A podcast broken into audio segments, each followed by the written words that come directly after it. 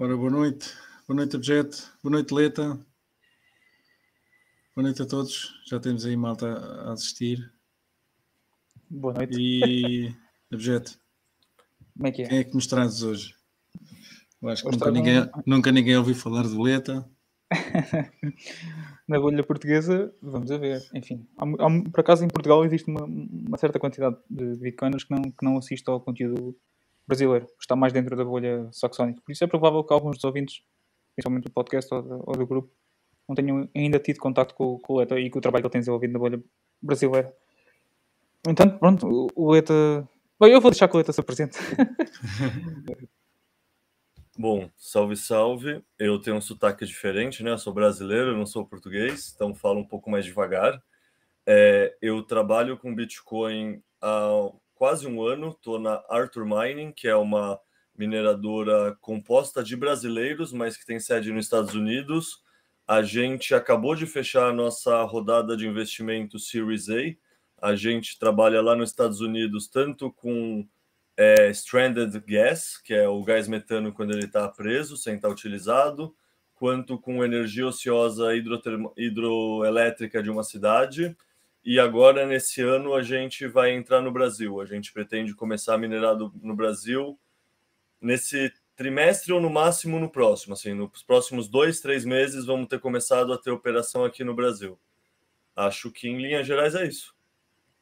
Tu não, não queres comentar o livro que lançaste neste último ano? Ah, bom. E tem mais linhas, então. É, eu, antes de entrar na Arthur Mining, de trabalhar com a mineração em si, eu também escrevi um livro sobre Bitcoin, porque eu, eu comecei a trabalhar com Bitcoin, na verdade, com um projeto que traduzia textos de, do inglês para o português, porque, querendo ou não, todo o conteúdo está em inglês e nós que falamos só português não temos acesso a quase nada. E no Brasil, imagino que menos pessoas falam em português do que em Portugal. E a gente é mais, sei lá, numa esquina afastada do mundo, não está na Europa em contato com outras nações que falam outras línguas, assim. Então é mais raro o pessoal aqui falar mais línguas. Então comecei traduzindo textos em, do inglês para o português, daí comecei a escrever artigos autorais. Ao escrever artigos autorais, o pessoal sempre me falava, cara, organiza isso num livro que é melhor, porque os textos ficam soltos e se perdem. Se você colocar em um livro, você fixa, você tor torna esse, esse conhecimento muito mais acessível no tempo.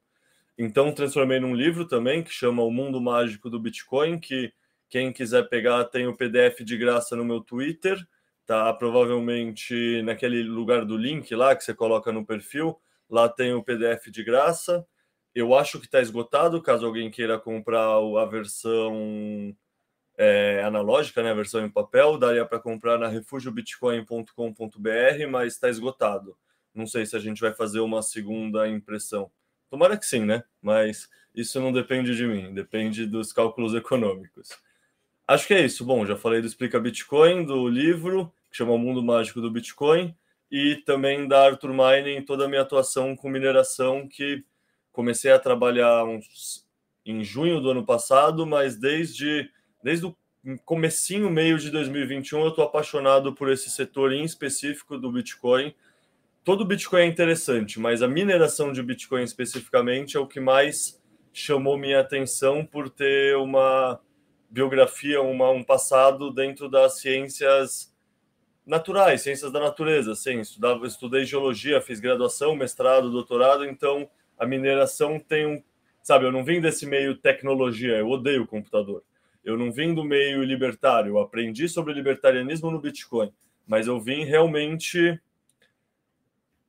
sei lá, com o filtro, com viés muito mais olhando para relações ecológicas, questões de ciências da natureza mesmo. Tanto é que aquele cara, o Brandon Quinton, que escreve sobre o Bitcoin ser o micélio do dinheiro e a mineração de Bitcoin como uma espécie pioneira, é o meu autor favorito, assim, muito mais do e adoro o Seifadin também, adoro Max Kaiser, mas esse é um bitcoinheiro que eu gosto muito. Isso fala do meu viés, né? E porque eu fui atraído para a mineração de Bitcoin. Acho que em poucas palavras é isso. Ok. Perfeito. Como é que é, Tiago? Convidado é, é de, de boa dose hoje? Ou como é que é? Eu espero que sim, eu estou a ver que sim. Ok, posso, posso, vamos, vamos começar então a entrar no, no cerne das perguntas? Ué, tu, tu costumas estar do outro lado, né? Isto, se calhar, é um bocado confuso. Mas pronto, ok. Então, visto que tu vieste do, do mundo da natureza, Leta, o Bitcoin enquanto ativo e, e tendo em conta as suas propriedades, quais é que seriam as comparações, quais é que seriam os paralelos que tu fazias com, com o resto das commodities que existem no mundo? Cara, é, a gente está para publicar o white paper da Arthur, que é como a gente enxerga, enxerga o Bitcoin como uma commodity digital. E aí tem várias características de commodity que são parecidas com o Bitcoin, que é uma coisa que não tem um emissor oficial e surge. Tem a questão que, sei lá, um saco de arroz em Portugal, um saco de arroz no Brasil, ainda é um saco de arroz. O Bitcoin produzido por uma mineradora e pela outra é o mesmo Bitcoin. O, a peça de ouro, é, a grama de ouro produzida nos Andes, no Chile, ou na Espanha, ou no Himalaia, é a mesma uma grama de ouro. Então, commodity tem umas características que tornam o Bitcoin uma commodity. Mas mais interessante do que, no meu ponto de vista, né? Mais interessante do que falar as similaridades do Bitcoin com as commodities é explicar por que o Bitcoin é uma commodity especial. É uma commodity muito superior às outras commodities, no meu ponto de vista. Que é o seguinte: o Bitcoin é a única commodity que tem a oferta verdadeiramente inelástica.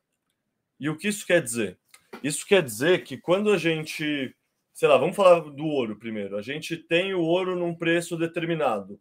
Quando aumenta a demanda por esse ouro, o que, que acontece? O preço do ouro sobe.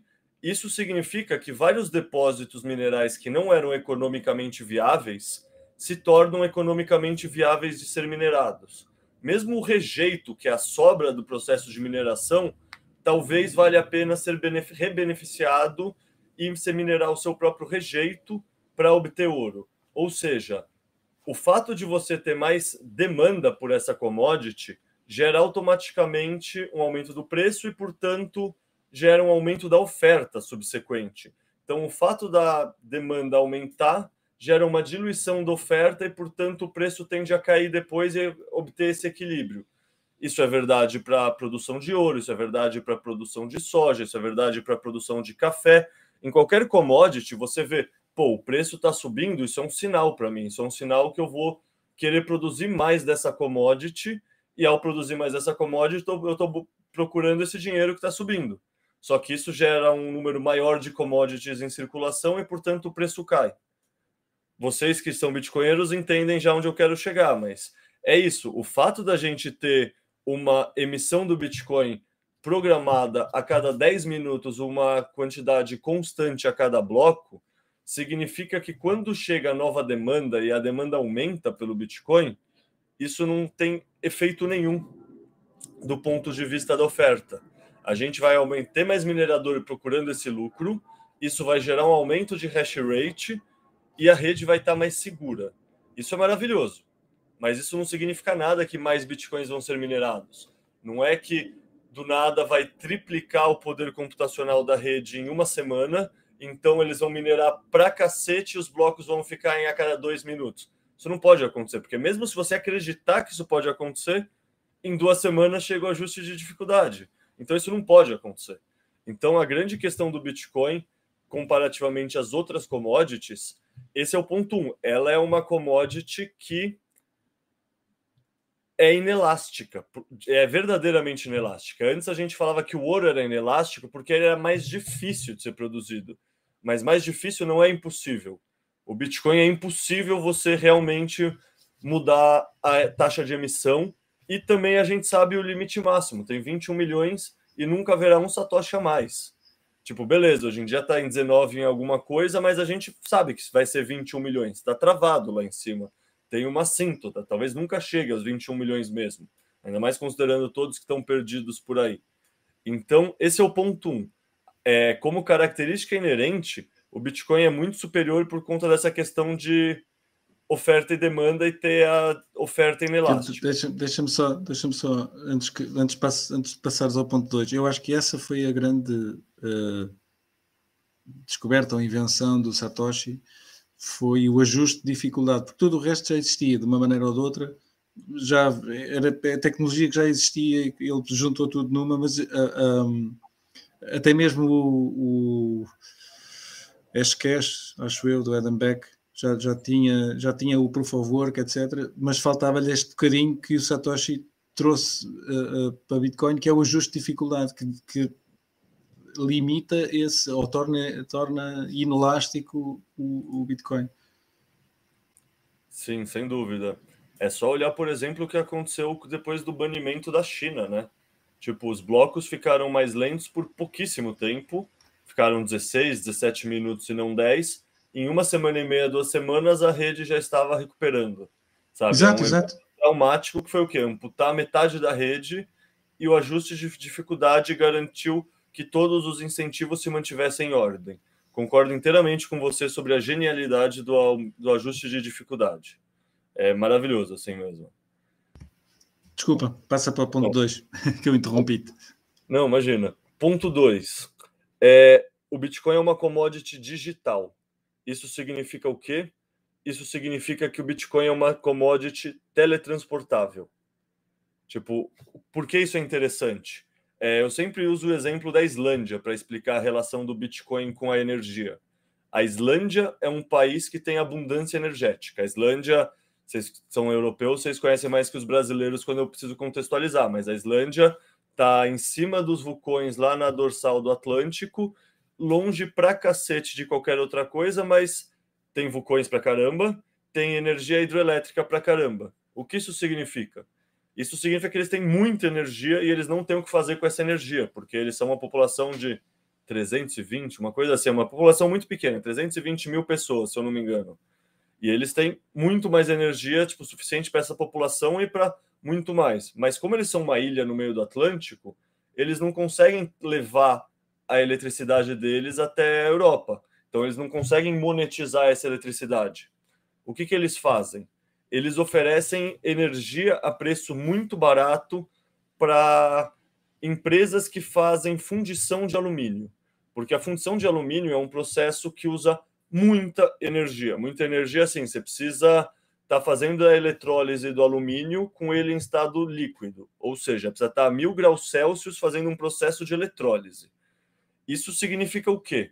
Significa que a Islândia, mesmo não tendo nenhuma reserva de bauxita, que é a matéria-prima que faz o alumínio, porque a Islândia não tem nem temperismo químico, não tem espaço para ter solo oxidado que forma bauxita. Tipo, não, não faz sentido pensar nisso lá. Mesmo assim, é um dos principais países produtores de alumínio do mundo. Por quê? Porque eles dão esse desconto gigantesco para a galera usar a eletricidade deles. Então, vem navio cheio de bauxita da China, da Índia, talvez, da Austrália, com certeza, e da China, com certeza também, atravessam o Pacífico, atravessam o Atlântico para chegar até as, as plantas da Alcoa para fundir o alumínio lá. E aí leva o alumínio até o mercado consumidor. O que significa isso? Significa que a Islândia transformou a energia ociosa que eles tinham, a energia que estava sobrando, em uma commodity e usou essa commodity como um sintético da energia deles para vender a energia deles para o mercado consumidor. Só que qual é o trabalho de você levar a sua commodity lá da Islândia, de navio, carregamento, tudo mais, até a Europa, ou se quiser pensar no mercado consumidor que tem realmente parque industrial, até a China de volta. É longe pra cacete. Então, assim, essa lógica de monetização de energia ociosa, na Islândia, que tem muita energia concentrada, talvez até faz sentido. Mas tem muitos outros lugares do mundo que tem energia ociosa que poderia estar sendo monetizada e não está. E isso torna o Bitcoin o candidato ideal, porque como você faz para monetizar uma energia ociosa? Você transforma ela em commodity e exporta para o mercado consumidor. Se você consegue teletransportar essa commodity até o mercado consumidor, você não tem nenhum custo por transporte. Então você está gerando uma commodity por um processo industrial em loco e já exportando para o mercado consumidor. Então, assim, são duas características que é uma commodity, mas é uma commodity especial, sabe? É uma commodity plus, premium, sei lá, é uma commodity muito melhor que as outras do ponto de vista, sabe? Estou pensando em investir em commodities. Qual commodity eu quero estudar para investir? Tipo, o Bitcoin tem várias características, é cíclico, é um Bitcoin igual a um Bitcoin, então Bitcoin produzido por mineradora A e mineradora B são o mesmo Bitcoin, tem muitas características semelhantes. Mas essas características diferentes, no meu ponto de vista, é que a gente precisa ressaltar nessa conversa, porque elas que mostram, no fundo, como o Bitcoin é melhor do que outras commodities. E a gente pode pensar em. Economicamente é mais viável, não é? Tendo o, o exemplo do, do alumínio que estavas a dar, economicamente é mais viável para os islandeses, por exemplo, se calhar eh, gastarem energia em mineração Bitcoin, que já o fazem. Um, do que, do que não estou a dizer que abandonem o, o alumínio, mas que, que, se calhar reduzam um pouco a coisa e, e se calhar têm mais incentivo uh, em fazer mineração de Bitcoin. É, ou mesmo se não tiver tanto incentivo quanto, eu não conheço o Economics, mas com certeza a Islândia tem mais energia do que o que eles usam para fazer as chapas de alumínio. Saiu um relatório ontem ou hoje de um de um researcher, de um pesquisador da Luxor sobre a Islândia. Eu ainda não tive tempo de ler para entrar nas nuances, assim, eu conheço só por cima como exemplo, mas é um cara muito bom, o relatório deve estar muito legal. É um norueguês, Jared Melrund, uma coisa assim o nome dele. Um loirinho, você talvez vocês já tenham visto no Twitter. Depois eu mando para vocês o link, mas quero ler, deve ser bem interessante, daí eles entram em maior detalhe sobre como é a mineração na Islândia. Mas é isso, que nem a Islândia, tipo, quantos países não têm potencial de energia que está só esperando uma forma de monetizar? Tipo, seja a Rússia do ponto de vista geopolítico, quando cortaram os gasodutos dele com a Europa, seja o próprio Canadá, que tem muito petróleo e gás lá nos estados tipo Alberta, British Columbia, que é muito longe do mercado consumidor. E os Estados Sim, Unidos, o Gladstone tem uma o Gladstone tem um artigo sobre em que fala sobre isso em como é, uh, mesmo eh, em África, países subdesenvolvidos, um, ehm, que se calhar até nem têm infraestrutura, ou, ou o, o sítio onde eles poderiam ter uma hidroelétrica, por exemplo, uh, também não tem nada à volta e para, para transportar essa energia seria um, um, custo enorme e que, que Bitcoin eh, podia, podia ser uma, uma solução, não é? E até investimento de, de, de alguém que construa a hidroelétrica e, e e, transforma isso em dinheiro, não é? em, em cama, até, até mesmo trazendo depois, se calhar, um, ou, ou, esperando eh, que, que as populações se concentrem depois ali à volta, eh, mas até lá iam monetizando, porque aí uma, uma, empresa de mineração, uma coisa grande, poderia investir nessa hidroelétrica e, e pronto, era, era aquele ciclo em que a empresa de mineração investe no país e naquela infraestrutura para, para fazer a mineração. Um, ajudando o, país a ficar mais desenvolvido. Era assim qualquer coisa do género. Já, já tem algum, algum tempo esse artigo, mas achei interessante agora e lembrei-me que estavas a falar disso. Não, 100% de acordo. Pensa em toda a África do Saara, pensa no todo o Nordeste brasileiro. Tem muitas localidades que são pobres e que têm abundância de energia solar. Eles só não conseguem organizar essa energia, essa energia, transformar em eletricidade e transformar num produto para vender. Mas isso pode sim ser é, uma coisa muito importante para essas populações saírem de uma zona de pobreza e de miséria. Eles têm agora uma matéria-prima que eles conseguem monetizar, só eles tendo sol. É, a capacidade de monetizar energia ociosa é algo maravilhoso. Assim, você pensar do ponto de vista social? Sol, Sol e, e, e ASICS, né? Exato, Sol e ASIC. Mas é isso, você tem o Sol, você atrai a galera que tem a ASIC e elas mineram lá, mas direciona um pouco do fluxo de capital para você. Claro, é... claro, claro, dás um desconto, dás um desconto na, na eletricidade ou, ou, fazes um contrato e, e, e não digo que, que, façam isso 50-50, mas, mas, mas há um incentivo para, para, para, para para uma empresa de mineração se deslocar para lá tal como, se, tal como acontecia na China, é? em, que, em que se deslocavam um, para, os, para, os, sítios das, das hidroelétricas, não sei onde. Ó oh, Tiago, vais-me deixar fazer aqui uma interjeição, porque isso é, isso é matéria força. de conversa lá mais para a frente. força, força. Já, já abordámos as características do Bitcoin enquanto commodity e, e as suas propriedades. Seria relevante também mencionar o, esta, esta, esta, no, esta nova indústria que surgiu em 2008, que é a mineração enquanto atividade económica, visando, visando apresentar aqui aos ouvintes os principais agentes, os incentivos por trás do, do facto de eles alocarem o seu capital em, em explorar em Bitcoin.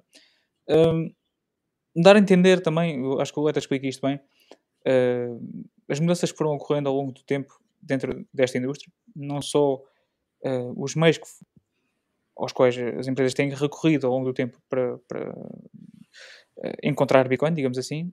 Enfim, inicialmente isto era, eram, eram processadores de computadores, Uh, depois a, malta passou para, para os GPUs, para, para, as placas gráficas, mas ao, ao longo do tempo tem, tem, havido uma especialização, uh, não só de software, mas também a nível da hardware. Leta, queres, queres explorar então o Bitcoin enquanto indústria, a mineração em si? Sim. É, a gente gravou um podcast que vai sair daqui a umas duas semanas, provavelmente, está editando agora e tem outros na fila, mas que é só sobre isso com o nosso COO, que é o cara que cuida da operação, quanto do nosso head de operações in situ lá nos Estados Unidos. Ficou muito bom.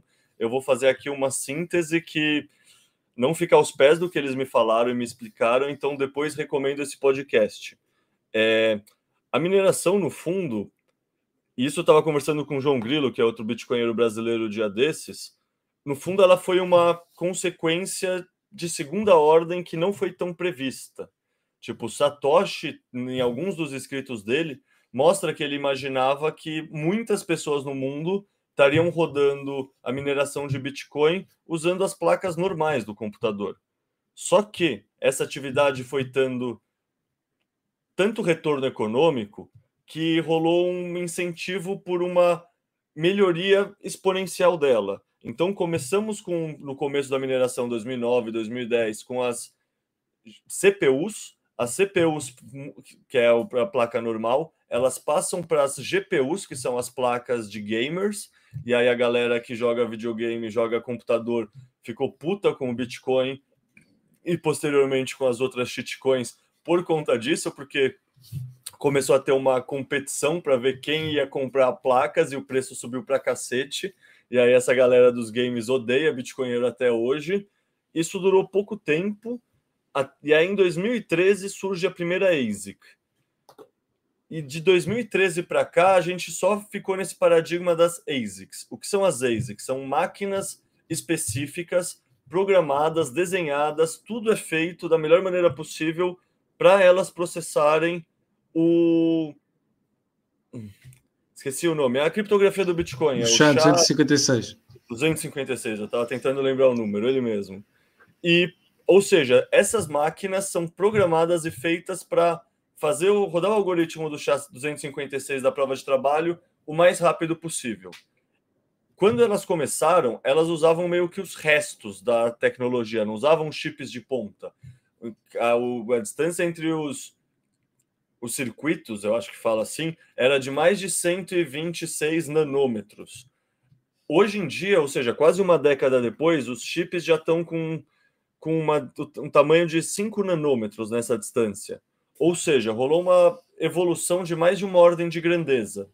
E as máquinas evoluíram tanto que muita gente ainda fica na dúvida o quanto será que elas serão capazes de evoluir no futuro. Porque começa a chegar num limite físico para elas. Mas aí tem vários outros lugares diferentes que elas estão competindo. Elas também competem na eficiência energética. Então não é só a questão de o quanto de hash você consegue gerar, qual é a sua taxa de hash. É sua taxa de hash de acordo com a energia que você usa. Então, duas máquinas que usam cada uma geram 100, mas uma usa 1 de energia, a outra usa 2, todo mundo vai vir para a máquina que usa menos energia para gerar a mesma quantidade de hash. Ao mesmo tempo, essa indústria também começou a focar muito numa questão de pesquisa em outras coisas para ganhar eficiência, visto que não seria só na capacidade de processamento. Então hoje tem fronteiras que a galera está pesquisando que é como resfriar esses chips. Porque uma opção que a maioria das pessoas conhece e usa é usar o ar. Você suga ar de um lado, passa pela máquina, cospe no outro. Sai um ar quente, por isso você prefere provavelmente minerar em lugares mais frios do que o Brasil, do que o deserto do Saara, porque você está puxando um ar muito quente, então ele não vai resfriar muito bem, porque ele já está quente. E aí isso explica, por exemplo, porque uma galera no hemisfério norte, acho que em Portugal provavelmente não, aí não fica tão frio, mas Alemanha, Canadá, norte dos Estados Unidos, o pessoal usa o Bitcoin como aquecedor nas casas também, faz uma gambiarra e usa esse ar quente que sai das máquinas, que está resfriando as máquinas, para aquecer, para fazer uma estufa. Hoje em dia, a galera está pesquisando o quê? Uma das, das maneiras é com água. Só que o problema é que a água tem íons dentro dela, íons que conduzem eletricidade. Então, você tentar resfriar um computador com água, você frita o circuito, você gera curto-circuito. Então, a única maneira que é viável fazer isso é com uma água que não tenha íons. E isso é muito difícil, você ter uma água deionizada, que chama. É uma coisa que você gera em pequena escala em laboratório para fazer experimentos científicos, para fazer pequenas análises, mas você não gera numa capacidade industrial. E mesmo se você gerar, só o fato da água ficar passando nos ASICs já solta íons dos ASICs e já vai tender a gerar esse curto-circuito ao longo do tempo. Uma outra técnica que a galera tem investigado e tem, pelo que eu pouco que eu li, eu não tenho tempo de acompanhar essa parte, isso é outro setor da Arthur que acompanha, mas é a utilização de óleos, óleos pouco viscosos. Pensa um motor de um carro é meio que um óleo de carro, só que menos viscoso ainda, isso sendo usado para transferência de calor dentro das ASICs, porque o óleo seria inerte, portanto não teria curto-circuito. Acho que vocês lembram da notícia que a Shell entrou no ecossistema no final do ano passado, no ecossistema de mineração, e anunciou patrocinar a Bitcoin Conference, a Miami lá, se eu não me engano. Talvez, talvez a... até mesmo por essa, por essa utilização de óleos, não é? Exato, a Shell está entrando Tipo, diferente do que a ConocoPhillips e que a ExxonMobil, que são duas grandes petroleiras que estão entrando no ecossistema com foco primário e autodeclarado de energia e de mitigar o flare do metano, eles estão entrando e uma das primeiras coisas deles, os testes, é com o resfriamento das máquinas. Eles vão fazer o outro? Provavelmente também. Ninguém, ninguém quer deixar dinheiro na mesa. Você olha a planilha Excel do seu concorrente, tem lá onde tinha um custo, agora tem uma receita. E na sua planilha ainda tem um custo. Você pensa, caralho, que esses caras sabem que eu não sei. E aí você começa a minerar Bitcoin também. Isso vai acontecer com a Shell, vai acontecer com todas as petroleiras. Mas o foco primário deles era nessa questão de resfriamento, porque eles já geram, já tem esse know-how, essa especialidade em uhum. trabalhar com a viscosidade dos óleos para os carros. Então é muito próximo adaptar isso para mineração de Bitcoin. É, eu acho que deve haver provavelmente nos anos, no, nos, anos, nos anos seguintes, muito próximos, uma série de, de indústrias eh, ditas normais uh, que vão gravitar para, para Bitcoin por causa disso. Supercondutores, materiais, energia, este da Shell, por exemplo, dos lubrificantes ou, ou dos, dos dos, dos óleos e, e esse, pá, são, são empresas com grande capacidade e com, com bastante investigação e que podem melhorar ainda mais. Quer dizer, eles também estão lá pelo, pelo dinheiro, não é? Mas, mas essa eficiência que, se, que eles também depois vão procurar para, para tentar tirar o máximo, acho que vai ser benéfico Sim. para Bitcoin e para os mineradores. Repara que eu fiz a pergunta para o Leta, uh, para, ele, para ele, enfim, exercitar com as palavras eh, a indústria de Bitcoin e, e acabou quase que, que o parágrafo com, mencionando Shell, uma indústria totalmente nada a ver se, for, se, formos, uhum. se formos pegar no histórico dos últimos 100 anos, né? Ou seja, isto, isto leva-me a fazer uma pergunta ao Leta que é de, de, de, que forma é que tu vês, tu vês o Bitcoin enquanto indústria, enfim, aqui mais em concreto a mineração, a afetar as outras indústrias, né? Uh, como é que o Bitcoin remolda as diferentes atividades económicas que existem no, no mundo e e ponderar então o, impacto ambiental que o Bitcoin pode ter? Deixa-me deixa só, só, não é para complementar a tua, é só, só para fechar aquilo que estava a dizer, até porque tens tens a Intel a entrar agora, uh, tens a Samsung a entrar também, e, e, por exemplo, a Intel, em termos de, de, de processamento e de, de, que se alguém percebe processadores são eles e, e, isto pode trazer novas, novas fronteiras nos ASICs ou, ou, ou noutra, noutras o que tiver acima dos ASICs, não sei. Pronto, e vou-me calar. Bom, respondendo primeiro sobre o impacto, impacto ambiental.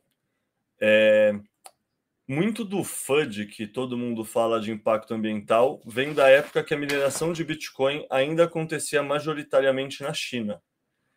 Desde que a mineração de Bitcoin foi banida da China e veio muito para os Estados Unidos e para o Ocidente, fora Cazaquistão e outros países, o impacto do Bitcoin tem tendido cada vez a diminuir. Eu estava fazendo hoje mesmo um relatório para Arthur, hoje não, sexta-feira estava fazendo o relatório para Arthur Mining e atualmente é aproximadamente 64% da energia usada na mineração é de fonte sustentável.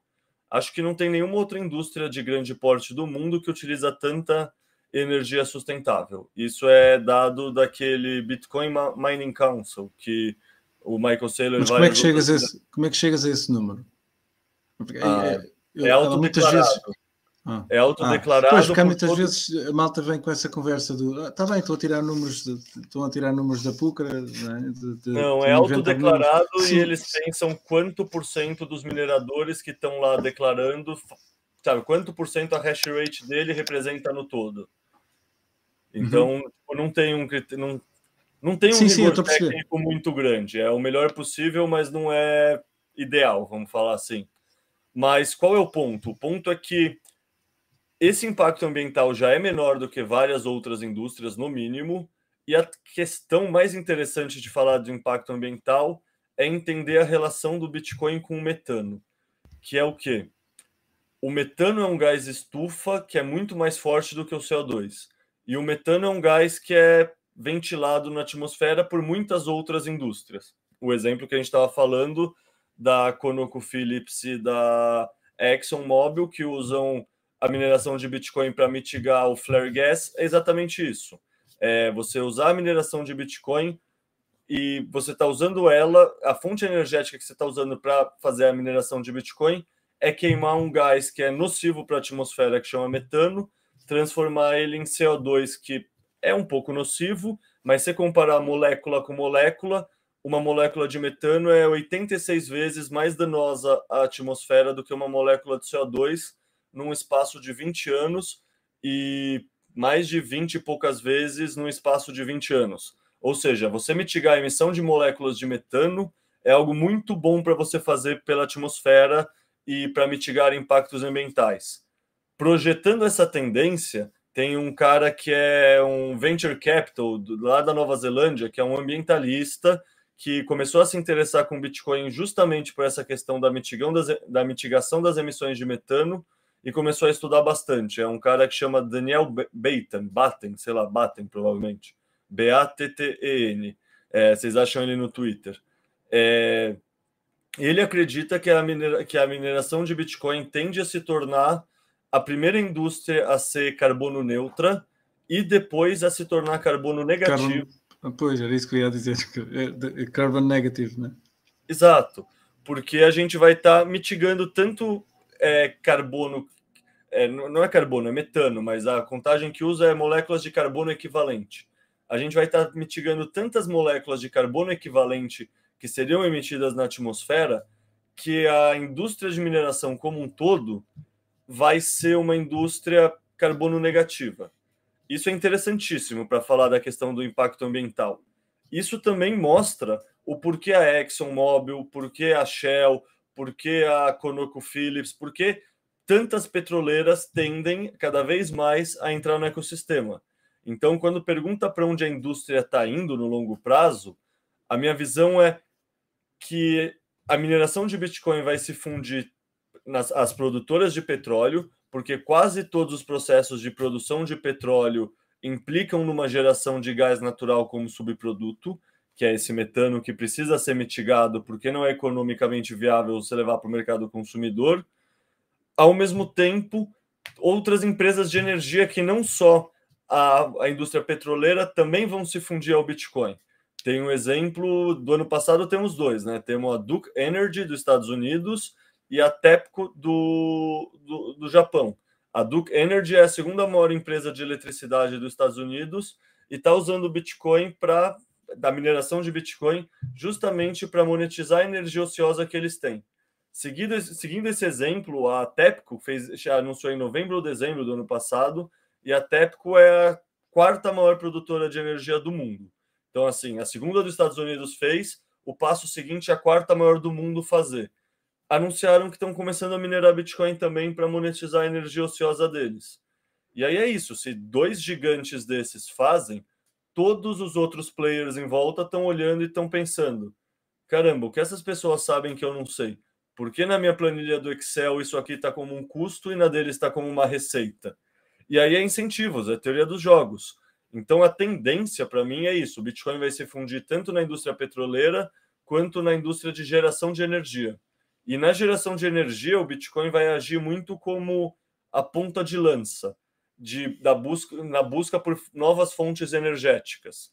Tipo, isso é um termo que na mineração normal, que eu trabalhava antes, que eu sou geólogo, né?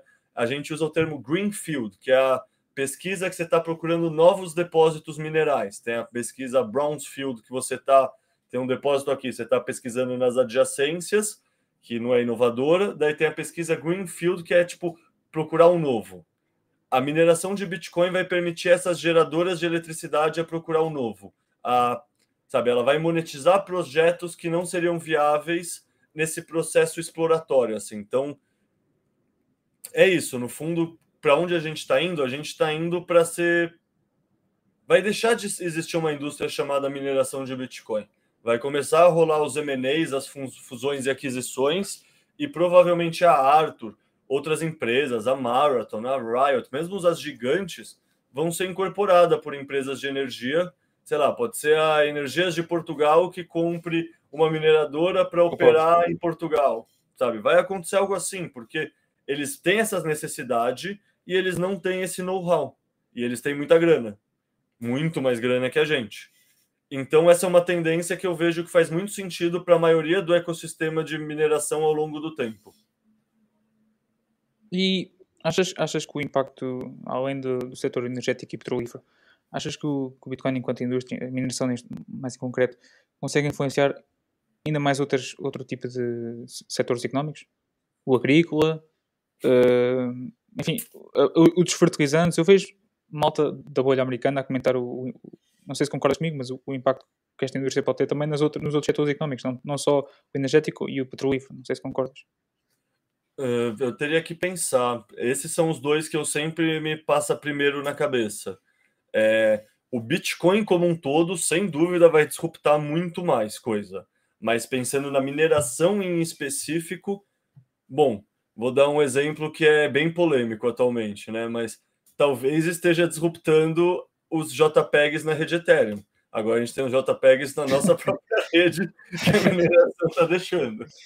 Mas fora isso, a mineração em si, não sei. É, Para mim, esses são os dois exemplos mais óbvios de conexão da mineração com outras indústrias. Sei tipo, tens, tens, tens aproveitamento do, do da merda dos animais, né? dos porcos, ah, das vacas. Justo, eu pensei isso. nisso como energia no ponto de vista macro, mas sim. Exato, tem... exato, pode ser por aí. Outra... E há, acho que há, acho que há projetos, uh, acho que na Holanda e por aí fora também, mas para aquecimento de estufas, em vez de serem. Um, pronto, quer dizer, eh, tem, poderá ter a ver com a, com a mineração, porque alguém que tem uma estufa pode, pode tentar investir uh, num ou dois, num ou dois uh, ASICs e pôr dentro de uma estufa para, para, para aquecimento, por exemplo. O, eu creio que foi o Dove, uma vez que pôs também uma, uma piscina que era aquecida com, com ASICs, não era? Era assim qualquer coisa do género. Portanto, acho que há uma série de, de indústrias que podem ter, se calhar, tirar partido. Uh, não. Numa visão de longo prazo, isso é uma coisa que eu falo internamente com a Arthur, é só que eu não sei o quanto. Eu não acho que é curto prazo, acho que é mais longo, assim. Mas se a gente pensar, qualquer processo que use eletricidade produza calor como subproduto e não está minerando Bitcoin, é uma energia que está sendo desperdiçada. Tipo, calor é subproduto da nossa atividade. Tudo que a gente usa eletricidade para gerar calor e não minera Bitcoin poderia estar fazendo isso. Então, dependendo da evolução e da miniaturalização da tecnologia, daqui a 10, 20, 50 anos, por que não o seu ferro de passar roupa está minerando 5 satoshis enquanto você liga ele? Por que não o fogão, tá, sabe aquelas placas de ferro que você coloca a panela em vez de gerar combustão? Por que não aquilo está em cima de uma ASIC e a ASIC está minerando? Isso é viável teoricamente. É só uma questão da tecnologia avançar e chegar lá. Isso eu imagino. Isso é o chamado, isso é o chamado Bitcoin of Things. Exato, exatamente. É o exatamente Bitcoin of Things. Não conhecia o termo, mas vou adotar. Vou eu também não, inventei agora. Não, mas é maravilhoso, é exatamente isso. Isso porque assim, todo mundo sempre fala que tem uma tendência da centralização da mineração.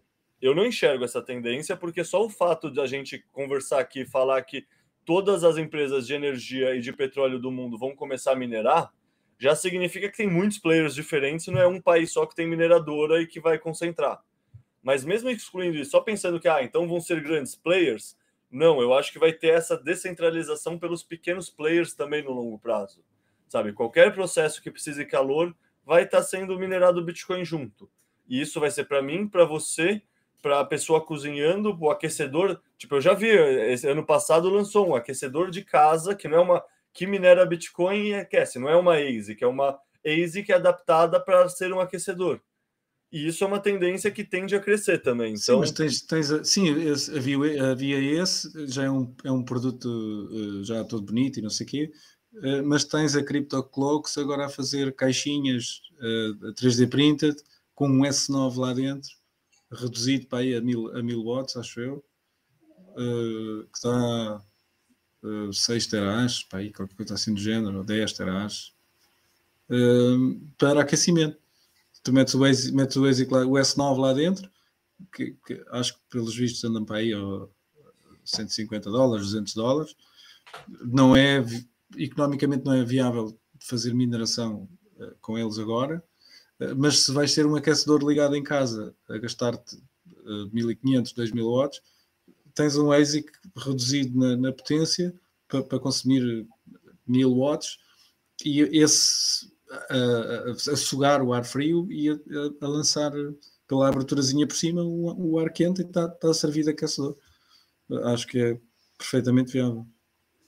E quando é subproduto, a mineração, ela não precisa ser economicamente viável e competir com uma mineradora listada. Você está ganhando. Exato, já ias gastar. Já ias gastar de qualquer forma. É. Você ia gastar essa mesma energia da mesma forma sem ganhar satoshis em troca. Então, é um cálculo econômico muito diferente. E fácil de fazer, não é? Sim. Ok. Eu reparei numa coisa, que na linha temporal do, do podcast desde o começo, nós começámos lá atrás no, no início do Bitcoin, no Genesis, e penso que agora já, já nos estamos a transportar para o futuro do Bitcoin enquanto ativo, enquanto, enquanto indústria. E eu queria lançar, visto que agora já estamos numa linha temporal totalmente diferente, um, uma pergunta para o ETA, que eu sei que, tem, que ele tem investigado alternativas uh, para um, explorar este ativo que é o Bitcoin. E eu, eu lembro-me de mencionar, quando tu estiveste aqui presente em Portugal, na live do Don't Trust Verify, com, com o Hugo, um, as alternativas têm surgido de forma a tornar o Bitcoin economicamente. ou as formas como com que o Bitcoin tem tornado outras indústrias economicamente viáveis. É assim, acho que assim é, é, colocado de forma melhor. Principalmente o, o, exemplo que foi colocado foi as hidrotermais, um, a própria energia geotérmica, que está agora a ser explorada, espero eu, no, tanto na Islândia como, como, como, talvez em El Salvador. Mencionou-se as OTECs, né? Uh, uh, principalmente as OTEX, e eu, eu enquanto eu, eu, tenho um bichinho pelos geólogos e até tenho, tenho assim um, um, gosto especial pela geologia. Uh, eu, eu olho muito ali para o, para o Ring of Fire do Pacífico, o famoso Ring of Fire. Uh, mas acho que a gente já lá vai. Queres, queres mencionar as OTEX e a forma como o Bitcoin torna este tipo de produção de energia novamente economicamente viável? Cara, as OTECs são muito interessantes, né? As OTECs são só traduzindo, é Ocean é, OTEC, é Ocean Thermal Energy Tech. O C eu não lembro o que era, mas é. Ocean, acho É, mas é basicamente uma ideia que mistura a geração de energia geotermal, que é o que você está falando quando você fala do Ring of Fire, que é o potencial de toda a geração de todos os vulcões do mundo, mas a grande maioria deles está no Ring of Fire. Mistura essa característica da geração de energia geotermal com a energia solar. Por quê? Porque a, a OTEC basicamente faz o quê? Ela transforma o, a superfície do oceano num grande painel solar que tem uma temperatura alta, e aí você coloca uns tubos que vão 100, 200, 500 metros de profundidade até uma região que a temperatura do oceano está muito mais baixa. Então, na energia geotermal, você usa o calor que está perto do vulcão para fazer esse fluido girar e, com isso, gerar a turbina e gerar eletricidade. Nas Zoltex, você faz essa mesma coisa, só usando a diferença de temperatura entre a superfície do oceano e o fundo do oceano. Daí é outro fluido, não é água, né? Para poder ter essa, essa convecção associada a essa diferença de temperatura, mas o princípio é o mesmo. Você pega o calor que está em cima, o frio que está embaixo, faz girar num tubo um fluido e gera energia com isso. É uma mistura da energia solar com a energia geotermal. Mas aí pensa, todos os oceanos entre os dois trópicos do mundo têm o potencial de gerar esse tipo de energia. E por que ele não foi gerado ainda se tem esse potencial?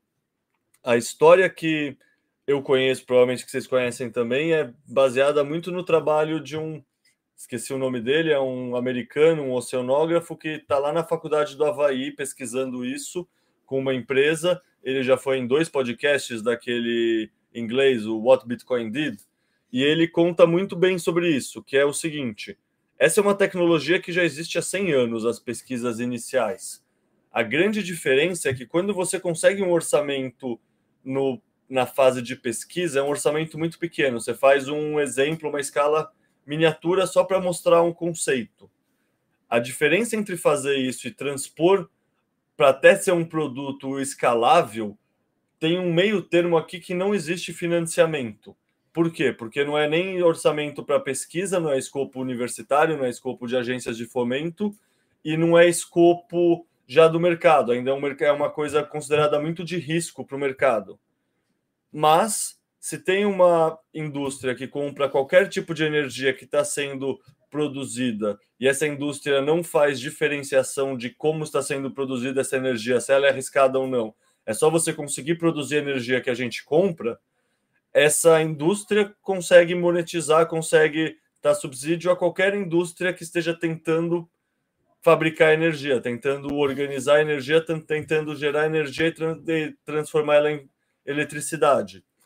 Então, em poucas palavras, é isso. A mineração de Bitcoin faz é, conecta esse gap. Ela passa de uma, um orçamento só de pesquisa para um orçamento que pode chegar até o longo prazo, se for viável.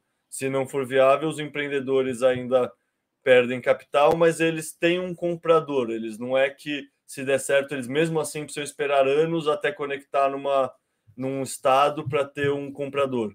Isso melhora muito o cálculo de viabilidade econômica do projeto. Tu falavas em, em correntes de convecção. As correntes de convecção são, são o motor da Terra, não é? Também. E, e, e por fora em, em, motor da Terra,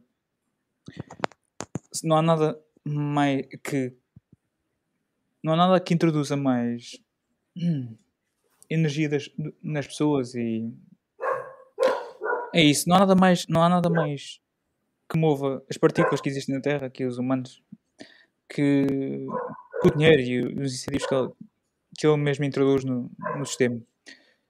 Eu, eu, eu, eu ponderava aqui contigo, fazemos uma reflexão da mineração em, em, dois aspectos. Uh, no aspecto bélico, que eu acho que existe um, um, americano, nós ainda não tivemos a oportunidade de abordar aqui em Portugal esse assunto, do Bitcoin Bitcoin e a guerra. Ah, existe, dentro da bolha norte-americana, o Jason Lowry, ele tem tratado de, de, de introduzir esse, esse, tipo de assuntos na, na bolha. Aqui em Portugal nós ainda não temos oportunidade para fazer, mas queria, gostava de abordar a mineração enquanto, enquanto no aspecto bélico da coisa, mas também no aspecto, no aspecto social. Uh, concentrar, concentrar a mineração na importância que esta vai ter para o que eu acho que vai ser o, o, o êxodo urbano que vai decorrer nas próximas décadas e que, que acompanha também que, que é acompanhado também pelo, pelo, pela introdução de novas, novas formas de trabalhar, como o home office. Seja, o Bitcoin e o home office são, são os dois principais motores do que eu vejo ser nas, serem nas próximas duas, três décadas o, o novo êxodo urbano. Leta, pegando então no primeiro ponto, Bitcoin e o seu aspecto bélico, enfim, a geopolítica mundial, qual é o impacto que a mineração pode ter nesse aspecto? Ah, eu já ouvi dizer que na Rússia a indústria do Bitcoin antes ficava muito próximo da Sibéria, lá Sibéria ou para mais para leste ainda, até Vladivostok, assim, e que pós sanções e pós o Nord Stream 2 ser destruído, está tendo um grande florescimento de indústria próximo de Moscou, de mineração de Bitcoin. É, o governo russo está começando a minerar Bitcoin com dinheiro estatal. Então, assim, a geopolítica e a mineração de Bitcoin tem tudo a ver e terão cada vez mais tudo a ver. A questão é que, que interessante é a Rússia é o primeiro entrante aparentemente que a gente saiba e tenha informação. Qual será que vai ser a reação do bloco ocidental nessa teoria dos jogos? Será que eles vão entender que a, o Bitcoin é incensurável e é um dinheiro global e que, portanto, a única alternativa para competir é tentar minerar mais do que a Rússia para tornar o que a Rússia minera irrelevante? Porque no fundo é isso. Você querer competir com outro país que tem commodity, não adianta você tentar sancionar a commodity dele. É só ver o que aconteceu com o petróleo. Não é que o petróleo fica mais barato, o petróleo fica mais caro e o país que tem a commodity fica mais rico. Se você quer entrar numa disputa geopolítica com um país que está produzindo uma commodity, a única alternativa que você tem é inundar o mercado com essa commodity para fazer o preço cair. Nesse ponto de vista, o fato da Rússia ter começado esse, essa teoria dos jogos já significa que ou os Estados Unidos se bane dessa teoria do, dessa corrida armamentícia, o que é um tiro no pé. Só que aquela história, né? Tipo, as decisões nem sempre são racionais e nem sempre são feitas por players inteligentes. Então pode acontecer.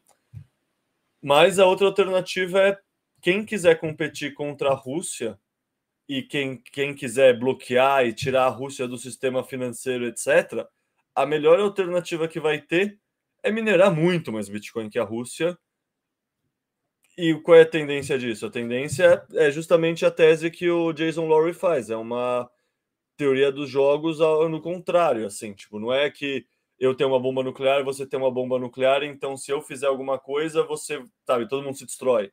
É o oposto, é tá todo mundo competindo para pôr mais poder computacional na rede, e isso gera um círculo virtuoso, não um círculo vicioso. Então a tendência é conforme a mineração vai se tornando mais geopolítica, ela também tende a ser muito executada pelos Estados-nações. E aí isso é até interessante pensar se a gente for discutir qual é a tendência para a gente, minerador, pessoa, é, pessoa jurídica que não é um player estatal, ou o minerador que vai ser a indústria de eletricidade.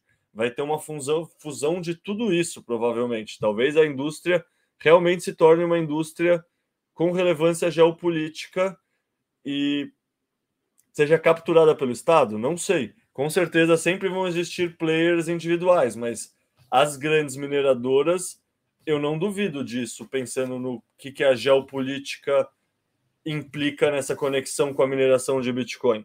E isso que está acontecendo na Rússia é fato, assim, é uma coisa que eu faço um podcast lá aqui no Brasil, né? Toda quinta com o João Grilo, um amigo meu bitcoiner brasileiro, que é a gente fala bastante de geopolítica, macroeconomia e Bitcoin e notícias da semana. Faz um ano que desde que começou a guerra a gente fala, cara, uma consequência natural disso, desde que os Estados Unidos cortou a Rússia do sistema financeiro internacional, bloqueou todas as contas da Rússia, tirou o acesso da Rússia, usou o dinheiro deles uma, como uma arma, monetizou, é, weaponized, transformou, usou em, como arma o dinheiro, uma consequência direto, direta disso é o dólar deixar de ser visto como uma reserva internacional para a China, para a Rússia, para qualquer player que não seja alinhado aos Estados Unidos, não faz sentido mais segurar dólar. Ao mesmo tempo, vai lá os Estados Unidos e destrói o Nord Stream 2. Então, assim, a Rússia já não tem incentivo em usar o dólar. A Rússia tem muito gás na mão que não tem o que fazer. O que, que você faria se tivesse muito gás na mão, muita energia na mão? Eu minerava. Não vejo nenhuma utilização melhor do que minerar Bitcoin. E o resto é consequência disso. Isso já está dado há muito tempo. Essas premissas já estão postas. O resto é uma derivação lógica dessas premissas se desenrolando no tempo. Então, então tu achas que. Vamos lá ver. Eu, eu, eu concordo contigo que podemos chegar ao, ao, ao, ponto em que o próprio governo subsidia uh, com o que resta dos impostos, quanto a essa, essa, essa forma de taxar ainda é viável. Uh, eu acredito que o, que o governo ou que, que, algumas empresas dentro do setor procurem uh, proximidade com, com os governos. Enfim, de forma. Uh, aí sim poderíamos chamar uma captura regulatória, pelo menos ao nível jurídico, das, das próprias, da própria mineração de Bitcoin em relação enfim, com os próprios governos.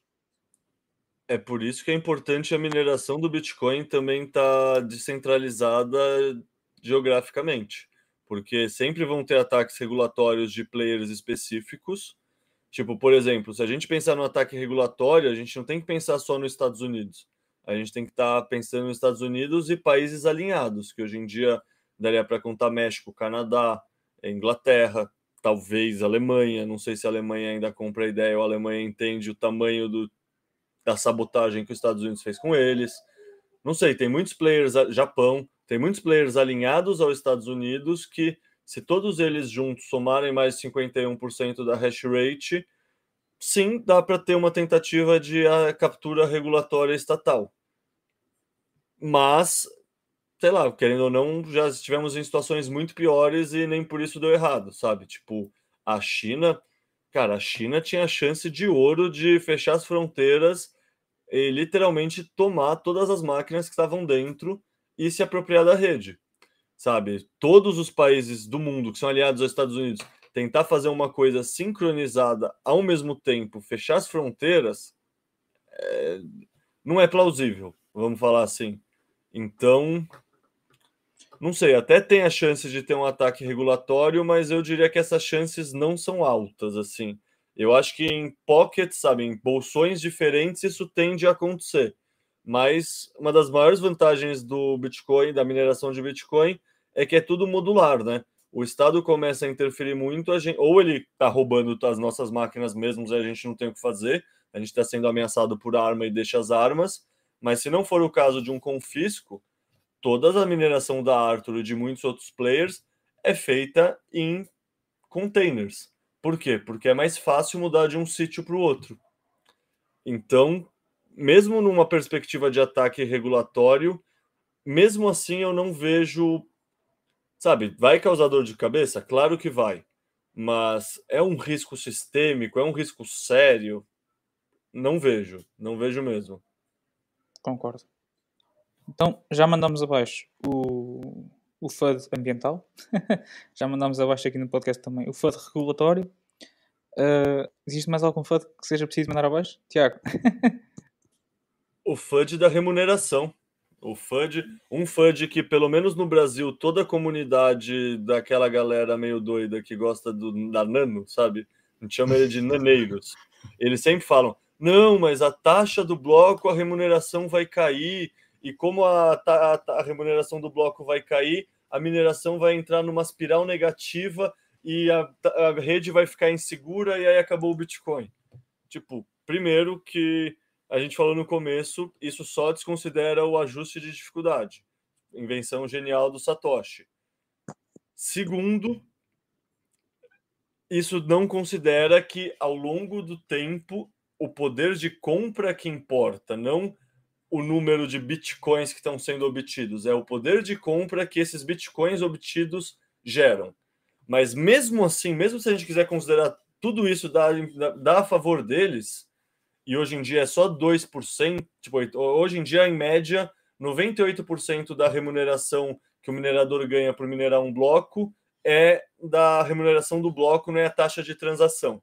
Então, supostamente, esse é um gargalo que muitos bitcoinheiros pensavam que ao longo do tempo, com mais use case sendo gerado, com mais adoção, com a galera usando mais a Light, mais negociações sendo feitas on-chain, isso estaria mitigado no futuro.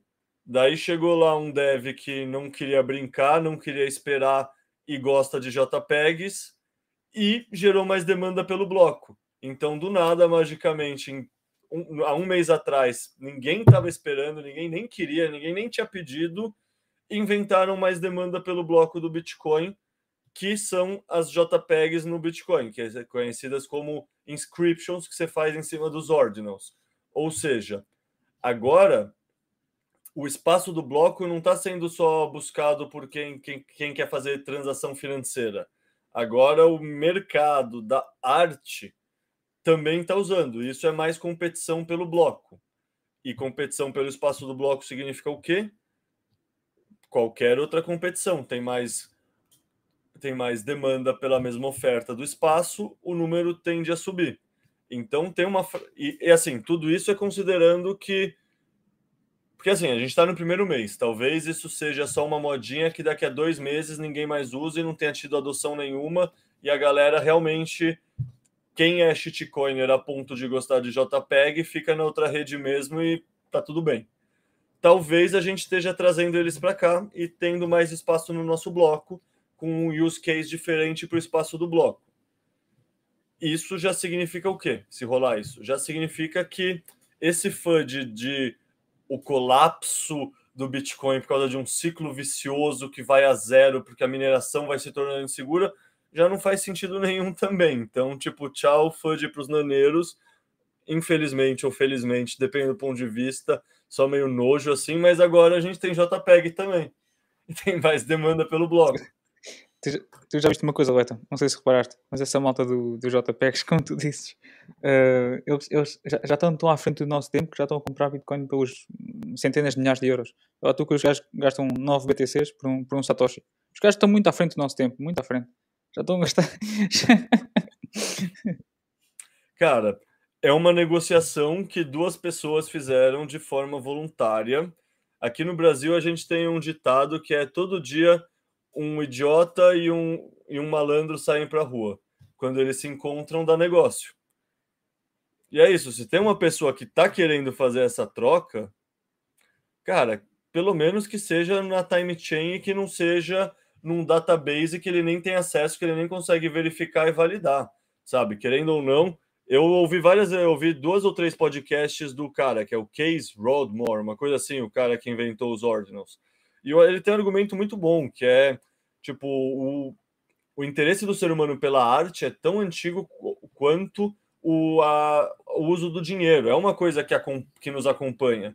E se tem pessoa que quer gastar grana porque acha divertido, sei lá, um, um smile, um macaco entediado e etc., que pelo menos ela gaste essa grana na nossa rede, porque muita gente começa porque ela quer comprar uma arte e aí ela vai lá e pega carinho, carinho pelo Ethereum, e aí começa a gostar de Solana e etc. Então, assim, a pessoa vem pela arte e cai no golpe por não ter refino. Essas pessoas, pelo menos, que entrem num lugar que não vai estar tanto golpe. É o golpe de, porra, sério que você acha que isso vale dinheiro, esse JPEG que eu tiro print screen? Beleza, mas você acha que isso vale dinheiro? pelo menos não dá para a gente desligar o seu database e você perder tudo porque o registro está com você e não está público numa time chain. Tipo, é mais honesto isso do que, sei lá, várias outras formas de golpe que existem no mundo das shitcoins, do meu ponto de vista. Ok. Bom, passámos pelo primeiro ponto, que era, que era o aspecto da geopolítica mundial. Divagamos um pouco e já entra, entramos logo nas fotografias. Agora vou, vou, puxar para o segundo ponto que tinha proposto, que era, enfim, eu acho que nos últimos 200, 300 anos, com, com o crescimento do Estado enquanto organização, uh, a forma a forma como os governos têm ditado e regulamentado a vida das pessoas tem incentivado, principalmente esse, esse êxito rural viu-se mais nos últimos 100 anos, em que, por exemplo, aqui em Portugal foi ridículo. A diferença de. Eu não, não sei o termo técnico para usar, mas antigamente a população estava muito mais dispersa no, nas, pequenas, nas pequenas vilas, aldeias, e de tal forma o Estado conseguiu distorcer uh, as coisas de forma a incentivar as pessoas a, localizarem-se nas grandes cidades, porque aí é que teria o, o, grande poder de voto e os melhores salários, todas essas distorções. Aliás, uma, uma grande distorção, uma das grandes consequências dessa, dessa grande distorção é, é, o, é, o, é o surgimento do salário mínimo. Enfim, para, para as pessoas que podem não entender o, o, o impacto que isso teve, é precisamente esse: é o facto das pessoas se colocarem para a cidade porque fica economicamente inviável abrir uma mesma empresa numa aldeia pelo facto de não conseguir, enfim, competir pelos salários. E... Todas estas distorções que o Estado tem introduzido na economia têm, têm levado as pessoas a, têm, têm, têm levado ao, ao, que as pessoas chamam socialmente de êxito rural. Eu acredito que o Bitcoin, e não só o Bitcoin, mas outra tecnologia como, como o, trabalho o trabalho remoto, o trabalho a partir de casa, esta mesma, esta mesma tecnologia que aqui estamos a usar de, de, para comunicar via, via videoconferência, todo este englobamento nos traga um êxito rural novamente para, para as pequenas cidades. E, Leta, eu sei que tu estás mais de volta do mining. Uh, o Tiago mencionou aqui ao início aquilo que estava a acontecer em África. Uh, queres explorar um pouco esse, esse assunto de, do êxodo urbano? Cara, para começar, não sei se você já leu O Indivíduo Soberano, mas o que você está falando é basicamente a tese do livro, que é os nômades digitais surgem quando a gente está na era da informação e vai existir um dinheiro criptografado que use criptografia e proteja o indivíduo contra o Estado, do Estado poder abocanhar os recursos do indivíduo. Isso é um livro que o cara escreve em 97 e ele prevê que vai ter um dinheiro digital criptográfico, ou seja, ele prevê o Bitcoin em 97. Ele não, são dois autores, mas livro fantástico. E isso que você falou, e juntando com os nômades digitais, eu concordo 100%. Assim, no fundo, tem um texto que é, até citei aqui antes, que é o Bitcoin como uma espécie pioneira.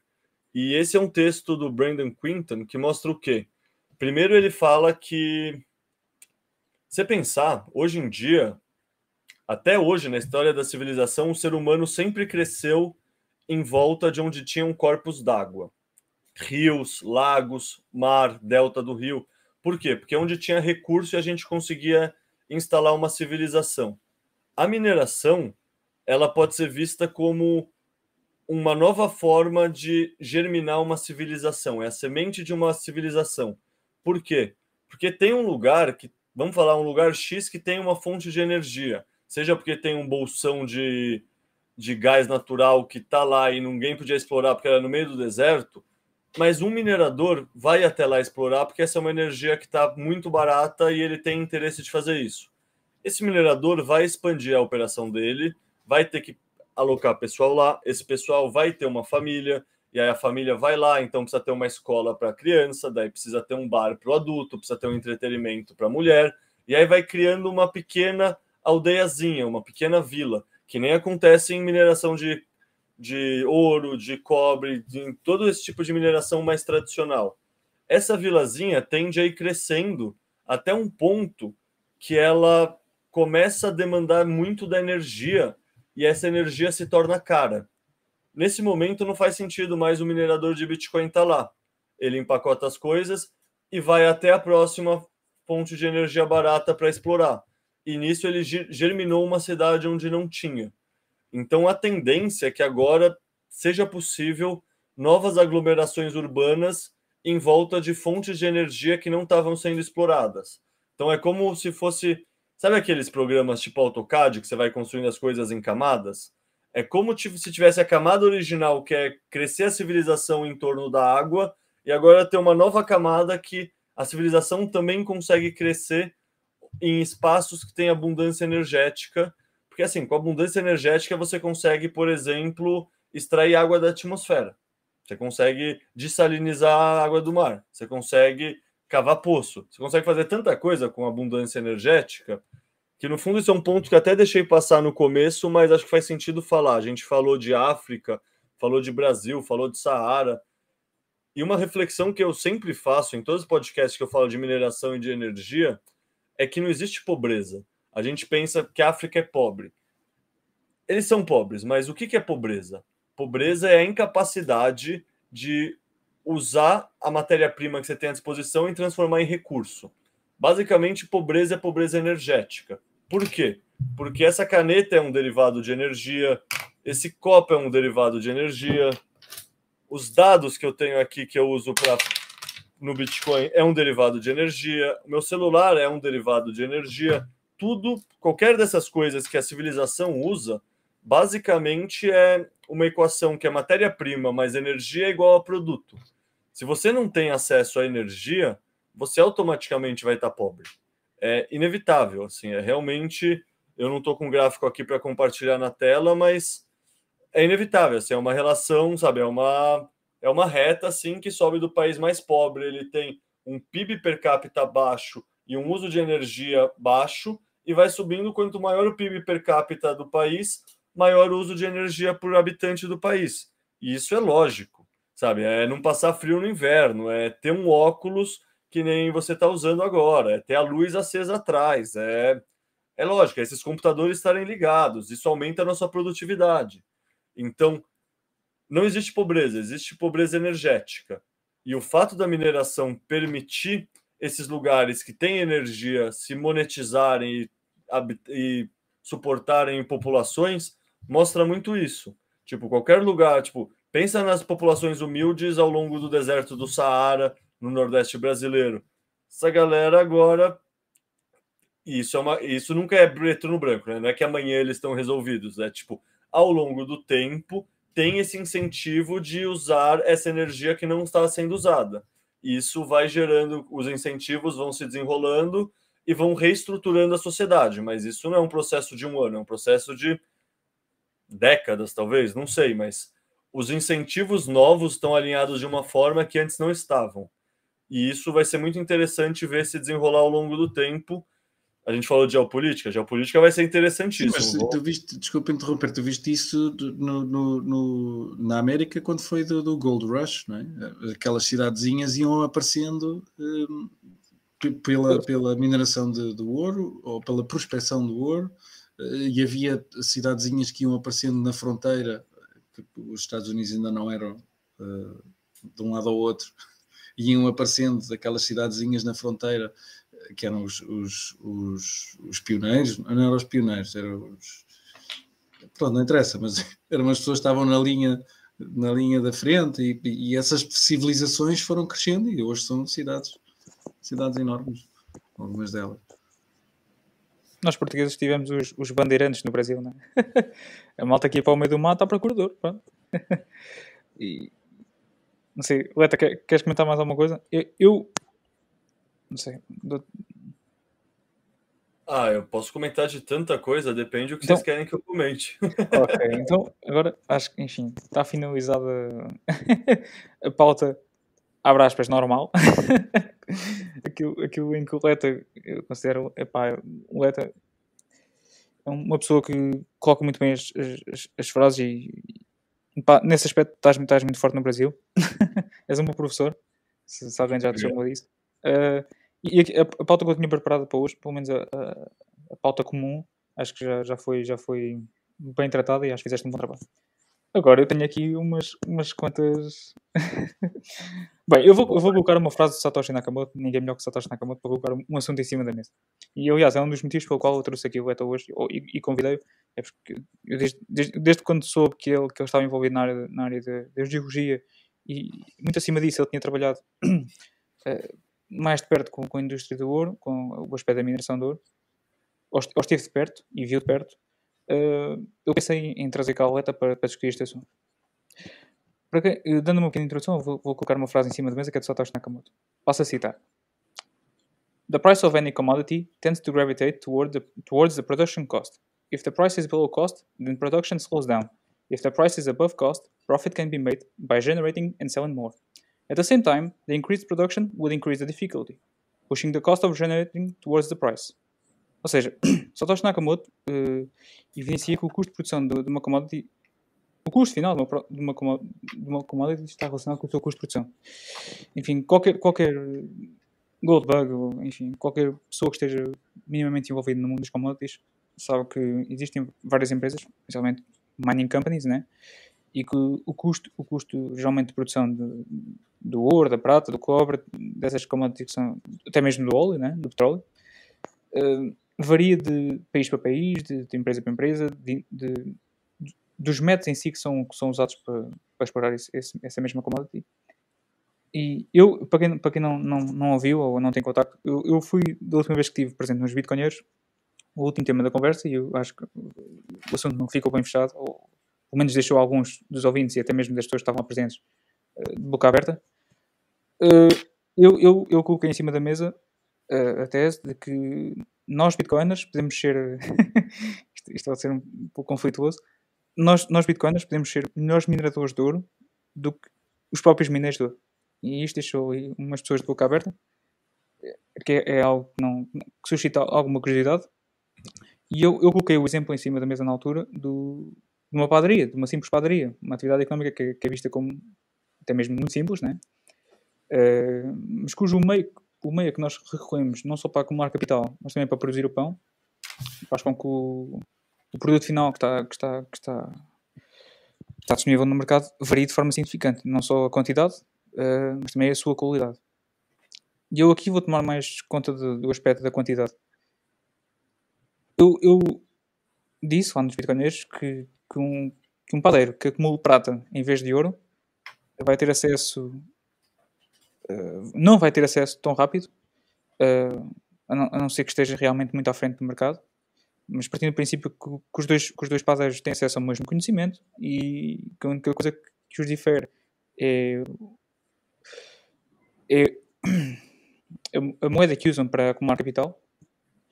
Uh, o padeiro que recorre ao ouro para acumular capital vai ter acesso a recursos e a meios de produção mais eficientes, o que no longo prazo lhe vai permitir investir esse mesmo capital e produzir mais pão a um custo menor em relação ao padeiro que, que optou por usar a prata para acumular capital. Não sei, não sei se, se, foi, se, foi, clara essa distinção. Leta, tá, estás comigo até agora? Sim, a parte dos padeiros eu entendo. Pronto. Agora fazendo aqui o paralelo para que eu acho que é um bocado mais complexo. uh, e tu aqui consegues-me ajudar. 70%, cerca de 70% de todo o ouro que é, que é extraído, 70% a 75%, creio eu, todo o ouro que é, não é que é descoberto, é que é explorado, vem de depósitos orogénicos. Não sei se é a palavra em portuguesa. Orogénicos. Orogénicos, exatamente. Uh, depósitos esses, a gente anteriormente mencionou o Ring of Fire, lá no Pacífico, uh, e a viabilidade que isso, que isso. Vamos ver. Depósitos orogénicos geralmente estão associados a correntes hidrotermais, certo? certo? Hum. Pode-se dizer que sim. E correntes hidro hidrotermais geralmente eh, estão associadas a energia hidrotermal, pelo menos para aqueles que conseguem aproveitá-la, certo? Uh... É, vamos lá. Ouro orogênico geralmente está mais associado a ambientes de metamorfismo nesse ambiente. Tipo, o hidrotermalismo ocorre muito mais em cima. Então, quando você fala Ring of Fire, eu penso muito mais nos depósitos que chamam epitermais ou nos depósitos do tipo pórfiro. E, por exemplo, exemplos de, de ouro orogênico tem no Himalaia bastante. E no Himalaia não é não é Ring of Fire, sabe? É um lugar, é uma zona que estava tendo metamorfismo, estava tendo um orógeno, né? Por isso orogênico no passado geológico. No Brasil tem ouro orogênico também. Então eu não faria direto a relação. É muito mais fácil fazer a relação do Ring of Fire para os tipos de depósito que chamam epitermais, que são os depósitos que eu estudei no meu mestrado, inclusive, na Colômbia, inclusive, que é parte do Ring of Fire. Então eu não Exato. faria essa, essa esse salto direto. Assim, para mim, o orogênico não necessariamente associa ao ciclo de fogo.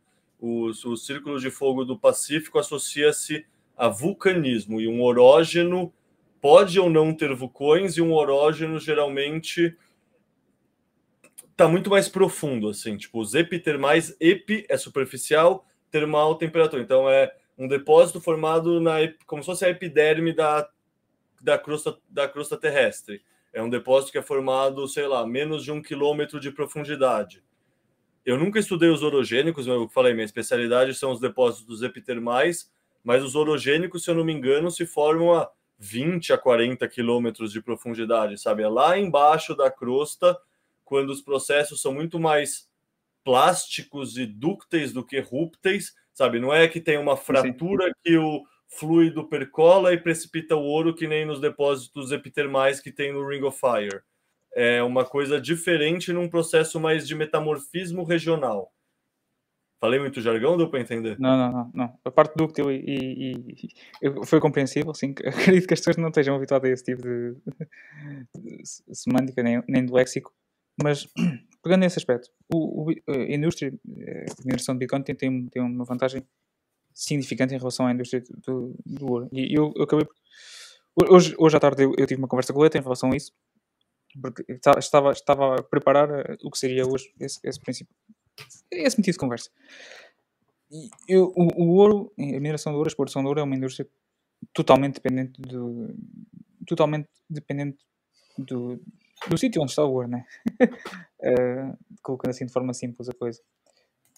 Muito. E está tá dependente também não só da sua, da sua localização, mas de, de terceiros, tais como a localização, uh, o acesso à energia, uh, a capacidade em que consegue introduzir o, o ouro no mercado, a, a, capacidade em transportar o ouro minerado, transformá-lo e colocá-lo no mercado. Todos estes aspectos influenciam em muito o, o, o custo de produção do ouro nós, nós conseguimos ver por todo o mundo, tem, existem famosas explorações que conseguem produzir ouro a cerca de 400, 500 dólares onça, e por outro lado existem exploradores de ouro que conseguem produzir ouro a 1600, 1700. Ou seja, existe uma grande disparidade entre produtores de ouro, ao nível do custo de produção. E eu sempre vi o Bitcoin aqui a resolver, creio eu, alguns dos problemas que os gold bugs encontram. E não só eu, eu creio que existe uma comparação. Eu, eu, eu e o Leta. Ele colocou o Ring of Fire atrás. Ah, não, as Aí questões. São todos os vulcões do mundo. O Ring of Fire também está aqui, ó. É, tipo, é o que está aqui nos dois lados. Sim. Com estas regiões orogénicas do, do mundo, né? uh, mas eu quando coloquei. Eu acho que existe uma relação. Acho que ainda ninguém abordou esse tipo de, de relação. Mas que, que, é, que é assim: quando surge um dinheiro melhor, aqueles que descobrem este melhor dinheiro têm, têm um incentivo económico em infiltrarem-se na produção do dinheiro de menor qualidade ou com, melhor, com menor escassez. Eu, eu, nós vimos isso acontecer. Um exemplo histórico que aconteceu foi quando os portugueses entraram na época dos descobrimentos e começaram-se a deparar com regiões do mundo que não usavam o ouro como moeda de troca, nem, nem muito menos a prata. E o, o mais racional a fazer quando encontras uma civilização desse tipo, é produzir o bem monetário que eles usam. Que é, lá, é de lá que tu podes extrair o maior prémio monetário, a maior taxa de lucro. É, é, desse tipo de atividade económica que tu vais poder, poder extrair, até que eles aprendam, mais tarde ou mais cedo, que não podem usar aquilo como meio de troca. Ok? Nem muito menos para acumular capital. Ok? Nós vimos isso quando os portugueses entraram nos descobrimentos, tanto em África como, como no Brasil, que trocaram uh, as famosas trocas de, de vidro, né? A gente íamos falar e trazíamos, trazíamos ouro em troca de vidro, né? Mas... Espelhos. Os espelhos, os espelhos. Pronto, os espelhos. então, visto que esta relação existe e que uma das principais atividades económicas que se pode fazer, principalmente quando se descobre um dinheiro que é melhor, e essa, essa informação, que, que um dinheiro é melhor que outro não está dispersa no mundo como um todo, é tirar partido dessa arbitragem e fazer o que os portugueses fizeram. Que é, espera aí, nós vamos dar a meia volta, vamos a Portugal, vamos produzir aqui uns espelhozinhos e vamos lá para os, para os africanos e para os, para os índios do Brasil. Que é a melhor coisa que nós podemos fazer. Eu acredito que tal coisa possa ser feita também com a indústria do ouro. E mais em concreto que, que a mineração e exploração do ouro. É... Eu vou-te deixar comentar um pouco o que eu disse até, até agora, Leta. Tens alguma coisa a dizer? Eu acho, eu acho que essa lógica faz muito sentido, ela é interessante. Eu não tinha ouvido falar dela até hoje, então eu tenho visões superficiais com pouco tempo de pensamento e reflexão. A primeira coisa que me passa na cabeça é que faz sentido, mas ao mesmo tempo, ouro também é muito difícil de ser produzido. ouro não é, não está em qualquer lugar. A gente falou disso em off também, mas o ouro, no fundo, está em qualquer lugar, sim, em partes por bilhão. Ou seja, muito disperso na natureza. O que é raro e é difícil mesmo é conseguir que todos os processos geológicos aconteçam numa cadeia muito específica a ponto de conseguir concentrar o ouro.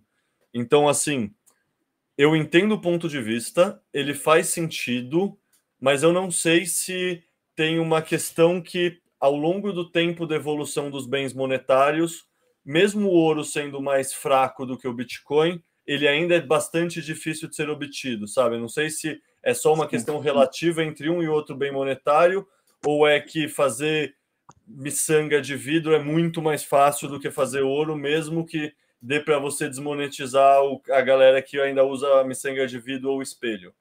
Isso eu não sei dizer. Então, assim, eu acho que faz sentido, é interessante, eu realmente nunca tinha parado para pensar no assunto.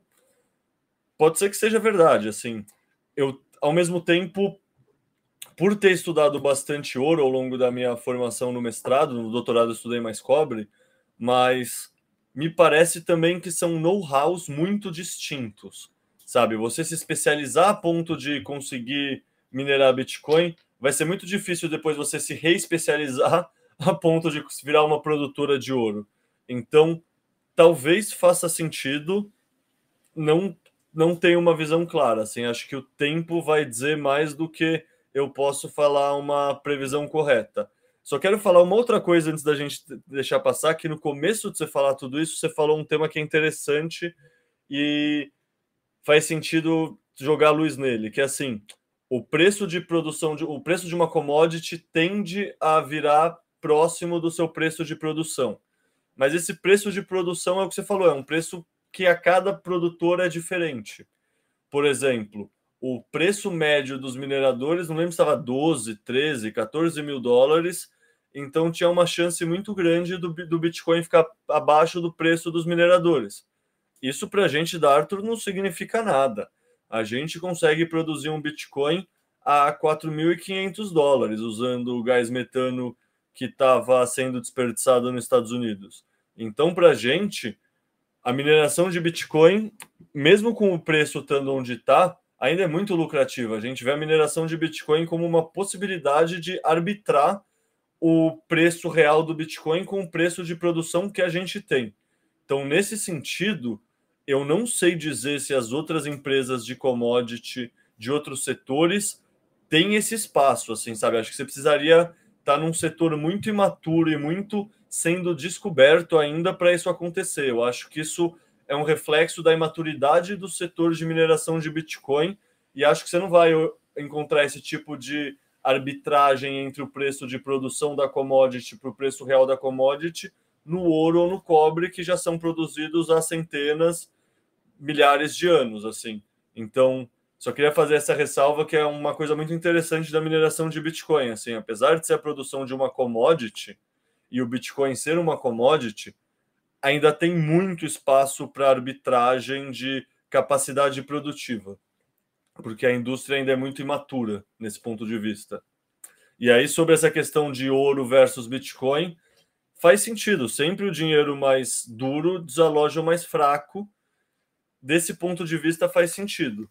Mas eu, sei lá, para mim é difícil ver isso acontecer mesmo, porque para mim o ouro também é muito difícil de ser encontrado, ser pensado, ser desenvolvido. Tipo, por exemplo, o meu projeto de mestrado foi justamente para tentar entender quando tinha esses depósitos superficiais que chamam epitermais, se tinha a chance de ter um depósito mil metros abaixo que chama do tipo pórfiro.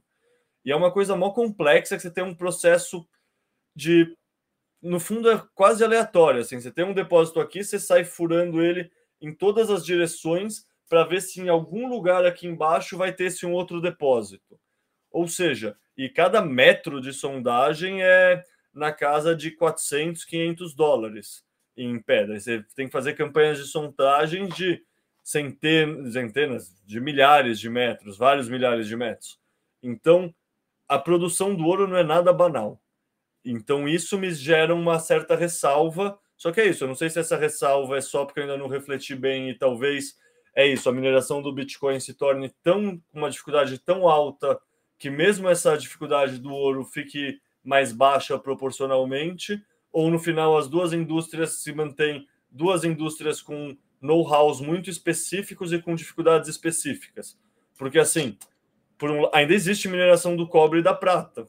Então não sei.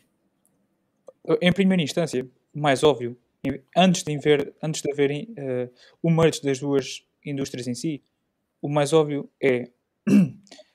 Vamos lá ver. Voltando para o, por exemplo, mais fácil, que é, que é o da padaria. Se tu, se tu chegas a uma cidade e vês dois padeiros a produzirem pão, os dois utilizam prata, mas tu já sabes que já existe o ouro, e o ouro é um bem monetário superior à prata, tu vais dizer a um dos padeiros, ou vais adquirir uma das padarias e vais começar a vender pão e acumular ouro. Certo? É lógico fazer.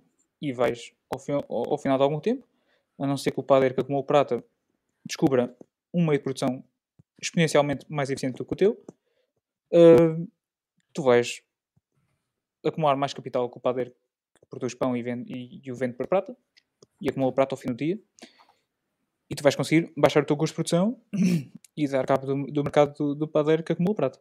Isso é lógico. E antes, antes sequer de haver um merge em si das duas indústrias. É tu entras na indústria e vendes o ouro e acumulas Bitcoin. Ponto final. É ação lógica e racional a tomar e a fazer.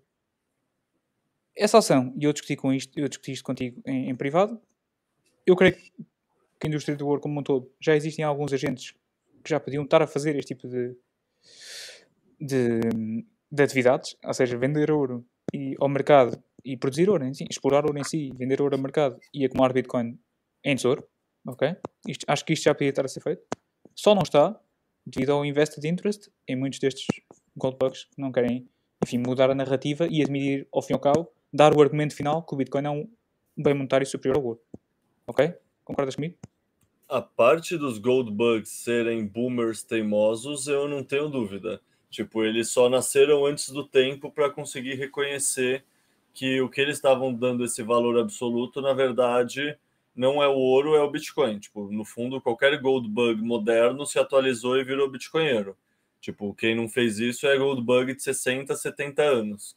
Nesse sentido, eu concordo totalmente.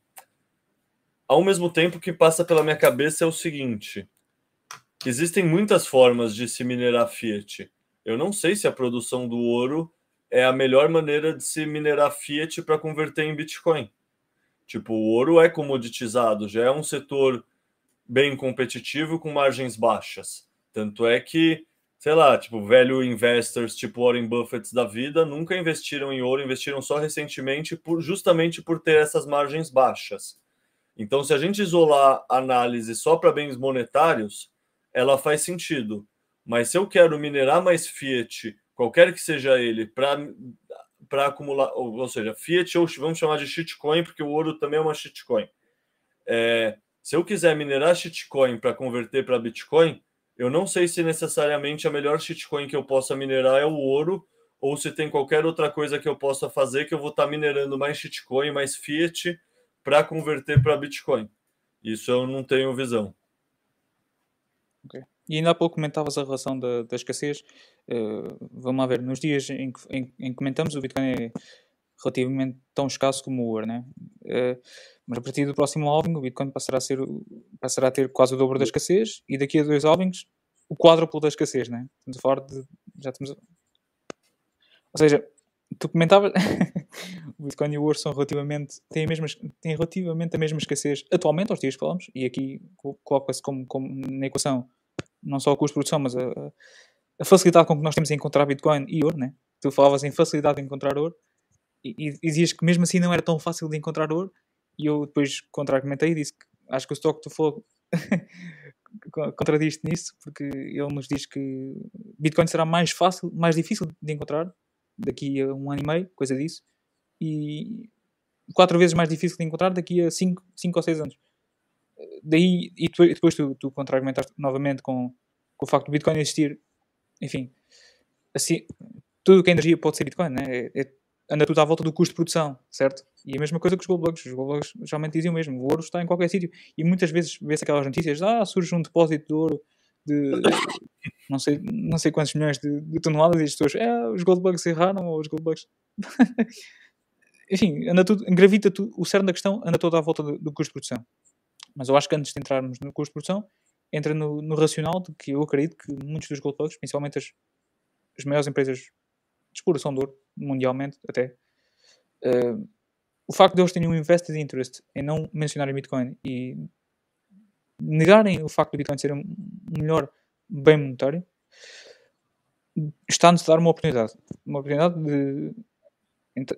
Eu já, eu já, tenho, já, já, tenho, já tenho os recursos, já tenho o know-how de produção, certo? Nós, nesse aspecto, ainda não precisamos de ter o know-how de como dar o merge nas duas indústrias, de como tirar proveito da indústria da mineração de Bitcoin para explorar ouro como subproduto. Foi a ideia que eu coloquei quando tu estiveste cá no, no podcast do, do, Ramos. Mas acho que existe, existe uma oportunidade de nós entrarmos na indústria, na indústria deles, de, não digo subvertermos, que é uma, uma palavra quase que, que errónea para o, para o que estamos a falar, mas tirar mais lucro da, da coisa. Porque ao, ao, ao, fim e ao cabo, ao longo do tempo, vamos estar a acumular mais capital do que uma empresa que não opte por essa estratégia. Ou seja, nós não estamos em Bitcoin porque é muito bonito e isto aqui é tudo um mundo cor-de-rosa. Não, nós estamos em Bitcoin porque é a melhor coisa a fazer. Ponto final. Uh, exatamente. Queres comentar? É, não, a gente está minerando Bitcoin. Eu comecei a estudar Bitcoin por achar bonito, mas conversando e entendendo a lógica, a cabeça dos mineradores, no fundo, o primeiro nome da Arthur, quando a gente cunhou o nome, era é, Digital Asset Mining Tipo, não era só Bitcoin mining.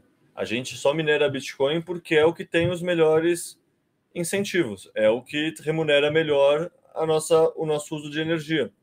Então, é isso. É, se tiver algo que vai remunerar melhor o uso de energia e o, vai gerar mais capital, o ser humano é egoísta. Ele reage a incentivos e busca onde tem mais capital para ele. Então, se de fato o que você está falando fizer sentido, e tiver mais dinheiro na mesa, com certeza isso se desenrola.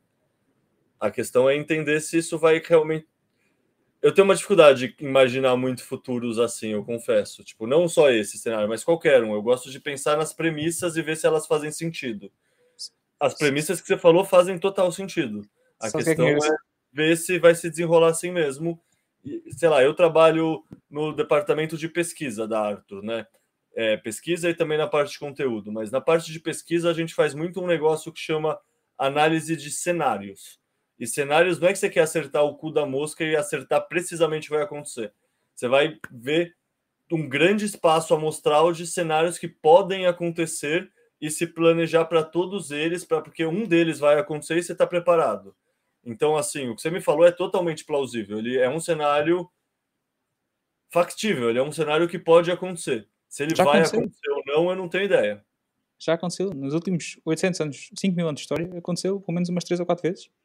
Ah, sim, sim. Eu tô pensando, tipo, a China teve esse último século que teve porque escolheu a prata e não o ouro. Tipo, os exemplos históricos eu conheço.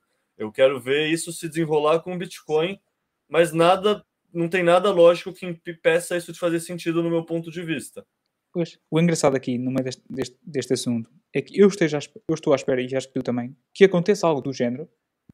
O, a única coisa que resta é adivinhar ou ponderar a forma como o Bitcoin dá o merge na indústria de exploração do ouro. Porque é, é aí que está o, o, que é economicamente viável. Porque também se comenta, e porquê é que eu coloco isto em, em questão? Porque eu acho que existe, há muito se tenta tornar o ouro uma commodity industrial. Aquilo que tem tirado commodity industrial e joias, né? Vai perder o prêmio monetário. Exatamente. O problema, todos, todas as commodities que não conseguiram ser, enfim, bens monetários, não conseguiram chegar a esse nível, era, era a, sua, a sua facilidade em tornar-se tornarem-se commodities industriais. E a utilidade industrial uh, sempre, sempre levou a um alto nível de desperdício, o que, o que em, em si uh, trouxe a consequência de, de, um menor stock to flow, porque enfim, a quantidade em stock introduzida seria sempre relativamente a mesma. Está, foi aquilo que aconteceu com a prata, pronto, aquilo que tornou a prata um, um bem monetário cada vez pior ao longo dos últimos 100 anos foi, a sua, foi o seu aumento uh, foi o seu aumento no uso por atividades industriais. E o ouro sempre teve esse problema. Aquilo que se falou sempre o ouro de se tornar um mau bem monetário foi o facto das pessoas que seguram o ouro não usarem o ouro para bens industriais, porque preferem acumular o ouro e usá-lo como reserva de valor. A partir do momento em que nós conseguimos bitcoins, eu acredito que, que esse momento está para vir. Uh, não digo que baixar. Enfim, eu acho, acho que o, custo de produção do ouro vai, vai baixar significativamente a, a, partir do momento em que se dá merge destas duas indústrias. Isso, isso acontece. Eu não sei como, tenho, tenho que ser ponderado e, e adivinhado como, a pessoa que descobrir esse, essa forma tem, tem, um, tem, uma grande, tem uma grande minadora, usando aqui as aspas, na mão. Uh, mas é, é precisamente. E, e depois as, as, oportunidades que surgem de teres tornado o ouro uma commodity industrial. Só, não sei se queres comentar. Porque o ouro tem, tem, tem inúmeras.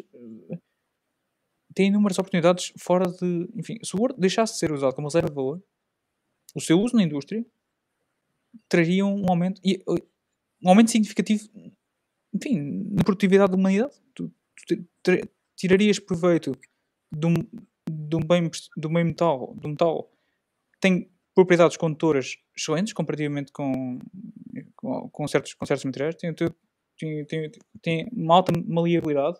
Aliás, há quem argumenta, tu, tu comentaste a questão dos nanómetros e dos chips, há quem argumente que, que, a transição dos 3 para os 2 para os 1 nanómetros não se dá através da, da atual uh, uso de semicondutores, mas através de uma ramasterização, chamam-lhe uma ramasterização, e uma adaptação do.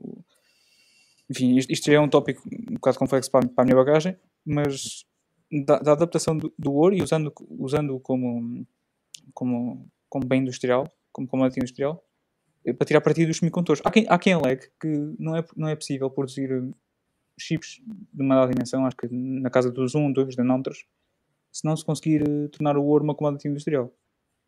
E eu, eu acredito, acho, acho que o Bitcoin.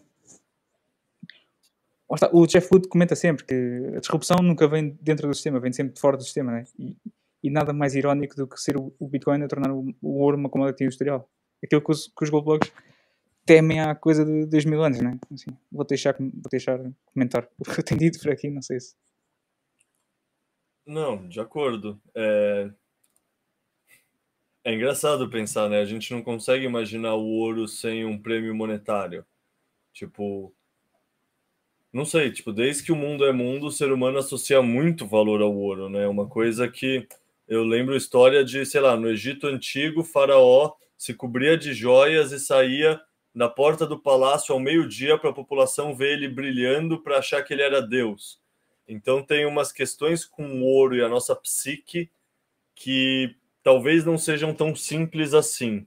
Mas dito isso, é interessante imaginar esses cenários. É o que eu disse. Eu quero. O muito interessante de fazer essas hipóteses é tipo ver elas se desenrolando ao longo do tempo. Tipo, é o que eu falei. Na minha concepção faz total sentido. É só que como eu ouvi essa história pela primeira vez hoje, eu confesso que ainda quero pensar um pouco nela e entender outros pontos. Mas, cara, faz total sentido e interessante, porque assim, é ra... depois de um certo tempo na toca do coelho, é, inter... é raro você ser exposto a uma ideia nova. Assim. Então, acho que é uma ideia bem interessante que vale a pena dar uma mais fuçada, assim, sabe? Estressar ela, escrever, publicar no Twitter, falar nos spaces gringos, etc., porque é uma ideia bem interessante, assim, é uma ideia instigante a palavra, assim, é uma ideia que, sei lá, nunca tinha me ocorrido, nada parecido. E, e eu, eu acho que o sítio perfeito, visto que o Bitcoin incentiva a mineração e a exploração de energias, que vocês brasileiros dizem, ociosas. Essa palavra, eu ainda estou à procura de uma tradução para português, de um sinónimo em português. Não sei. Mas... Eu uso ociosa porque como você traduz Strandle? Pois. Eu inventei é ociosa porque eu não conhecia outra, mas se tiver sugestões melhores, é tipo, não tem uma definição da engenharia elétrica, a gente tem que traduzir e adaptar, né? Não, porque eu, eu acho que o, enfim, o sítio perfeito, e, dada a lacuna que eu, que eu apresentei na produção de ouro, que é o seu custo, não, o seu custo de produção tem, tem, tem variáveis. O custo de produção do Bitcoin é, é como tu dizes, é energia, custo energético e, e ESIC, né? Fora o custo operacional de manter um barracão ou um contentor, enfim, construir um contentor ou construir um barracão, ter acesso à energia, todo, todo esse custo. O custo de exploração do ouro tem, tem mais variáveis, é um, é um custo mais complexo. O custo de transporte, Bitcoin não tem custo de transporte. Bitcoin, é, o custo de transporte do Bitcoin é o acesso à internet. Uh, uh, o, o, custo. Enfim, o, principalmente pelo custo de transporte, eu acho que o Bitcoin consegue nos dar acesso ao ouro onde os gold bugs não conseguem aceder. Torna, -o, torna o, o, o custo para eles economicamente não viável. por isso é que eu, eu dou tanto ênfase ao, ao Ring of Fire, porque eu sei que os Goldbugs não vão para lá, mas nós Bitcoiners talvez vamos. É um, é um cenário. Não sei se tu te lembras, mas há um, há um meme que surgiu quando, quando, quando, quando o meme de El Salvador e os Volcano Bonds estava na, na moda. Uh, houve, houve, um rapaz do Twitter norte-americano que colocou uma foto do, do Ring of Fire e disse assim: Guys, estamos a desperdiçar um potencial gigantesco. não é? Exato. Foi, é, olha, é olha, open energia. É open energia. No mundo eu, que quando... não falta energia. Exato. E eu quando pensei no, no, no Ring of Fire pensei também em ouro, porque os Goldbugs não vão para lá. Porque todo o custo de transporte e infraestrutura e tudo, tudo mais torna, lá está, o custo de produção inviável. E eu quando, eu quando, quando, vi, quando vi o Bitcoin mining, principalmente quando, quando surgiu aquela notícia do, do, de mineração através de geotérmica lá, lá no vulcão, pá, eu olhei para o Ring of Fire, fiz um 1 mais 1 igual a 2, espera aí. Uh, wait, será, será que é daqui que vai surgir o, este, este merge? Porque, lá está, os, os portugueses quando chegaram ao Brasil descobriram ouro, peço desculpa ao meu português, mas estavam-se pouco borrifando. Quando é que, quer dizer, o mais rápido possível, né? Mas a vantagem competitiva é tão grande para a malta que estava no velho continente que, independentemente do custo do tempo que demorasse a chegar com o ouro novo ao, ao velho continente, o, prémio, o, lucro a tirar dessa, dessa, dessa operação seria gigantesco. Uh, enfim. Eu, eu, eu, acho que, como nós não temos pressa em introduzir ouro no mercado, certo? enquanto os gold bugs têm, porque o seu custo de produção depende disso, né? eles têm lá o transporte, têm infraestrutura, têm, têm... Nós podemos chegar a sítios onde os gold bugs não chegam, extrair ouro, e, ok, quando esta operação deixar de ser viável, nós acumulamos aqui o ouro durante uma dezena de anos, 10 anos, imagine-se. Uh, vamos lavar este ouro para a terra e vender aos goldbugs, que eles ainda gostam disto. Entende o que é que eu estou a dizer? Nós não temos o. Isso faz total sentido. Produzir ouro como subproduto da mineração em ambientes hidrotermais faz muito sentido. É, eu não precisaria pensar escalas, né? Porque precisaria, sei lá, fazer o cálculo e ver quanto de fluido você precisa estar tá usando para fazer energia, e essa energia está minerando Bitcoin, quanto disso passa, porque assim, tem, tem lugares de geração de energia na Islândia que ficam é, entupidos por conta que a sílica vai se precipitando por causa do fluido que passa, e essa sílica tem uma, um teor de ouro que seria suficiente para ser minerado. Então, desse ponto de vista, é viável pensar que isso pode acontecer em outros lugares que tem vulcanismo também. A questão é mensurar tudo isso e pôr na ponta do lápis, né? Mas que é plausível, é, de novo, não, não tenho ideia da viabilidade de curto prazo, mas que a ideia macro é plausível, me parece ser. Isso, Leta, eu não, não quero estragar mais do tempo, sei que és um gajo ocupado, e principalmente agora estamos no Carnaval, tanto aqui no, em Portugal como no Brasil. Para mim, olha, é, resta-me agradecer o facto de teres vindo, não sei se o Diago tem, tem mais perguntas para te fazer, mas pá, eu também não, não gosto de exagerar no tempo, já estamos aqui quase com duas horas.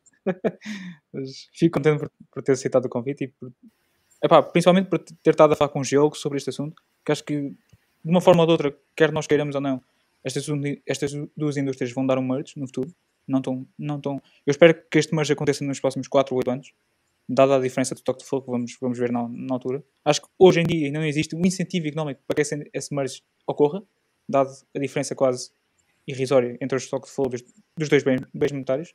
Mas à medida que esta diferença aumenta, e o Bitcoin fica uma ordem de grandeza, duas ordens de grandeza enfim, mais escasso do que o ouro, acho que o incentivo económico vai começar a surgir e mas entre estas duas indústrias vai surgir também. Mas pronto, este, este é o. Era o tópico final, era a cereja no topo da boca que eu queria trazer, foi por isso que trouxe cá o Leta, um jogo, eh, para abordar o assunto. Tiago, tens mais perguntas para o Leta? Epá, eu... Não, não, não. Eu estive aqui a ouvir a tua teoria um, e quero agradecer ao Leta também por ter estado a ouvir. Ah, sim, uh, não, não, estou a brincar. Uh, por ter, ter, ter vindo, ter vindo ao, aqui à seita e ter, ter estado a falar connosco. É isso. Leta, tens alguma coisa a dizer? Pô, quero mandar um abraço para vocês e obrigado pelo convite. No fundo, para mim, qualquer vez que é para falar de Bitcoin, contem comigo. Mineração de Bitcoin mais ainda, misturar com vulcão mais ainda, então, porra, um prazer enorme.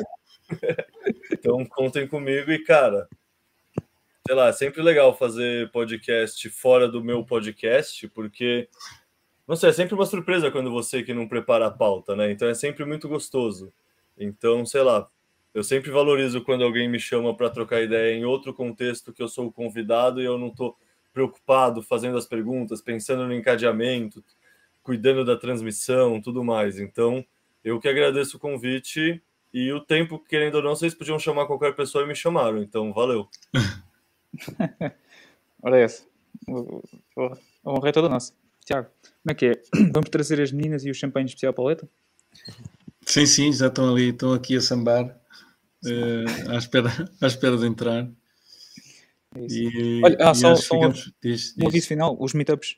Vai haver meetup esta semana nas Caldas da Rainha? Epá, estava a ver agora, estava a ver agora. Eu pensava que o das Caldas era, era dia 25, afinal é dia 23. Sim, maltinha, meetup em Lisboa. O Portugal agora está, está, está rodeado de meetups, excelente.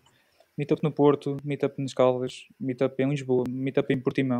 Acedam aos grupos de Telegram respectivos e mantenham, enfim, entrem em contato com os, com os principais organizadores e, epá, e compareçam. É uma experiência excelente e é isso. Eu queria estar aqui um alerta final aqui com, com o Rei Meetups por Portugal inteiro.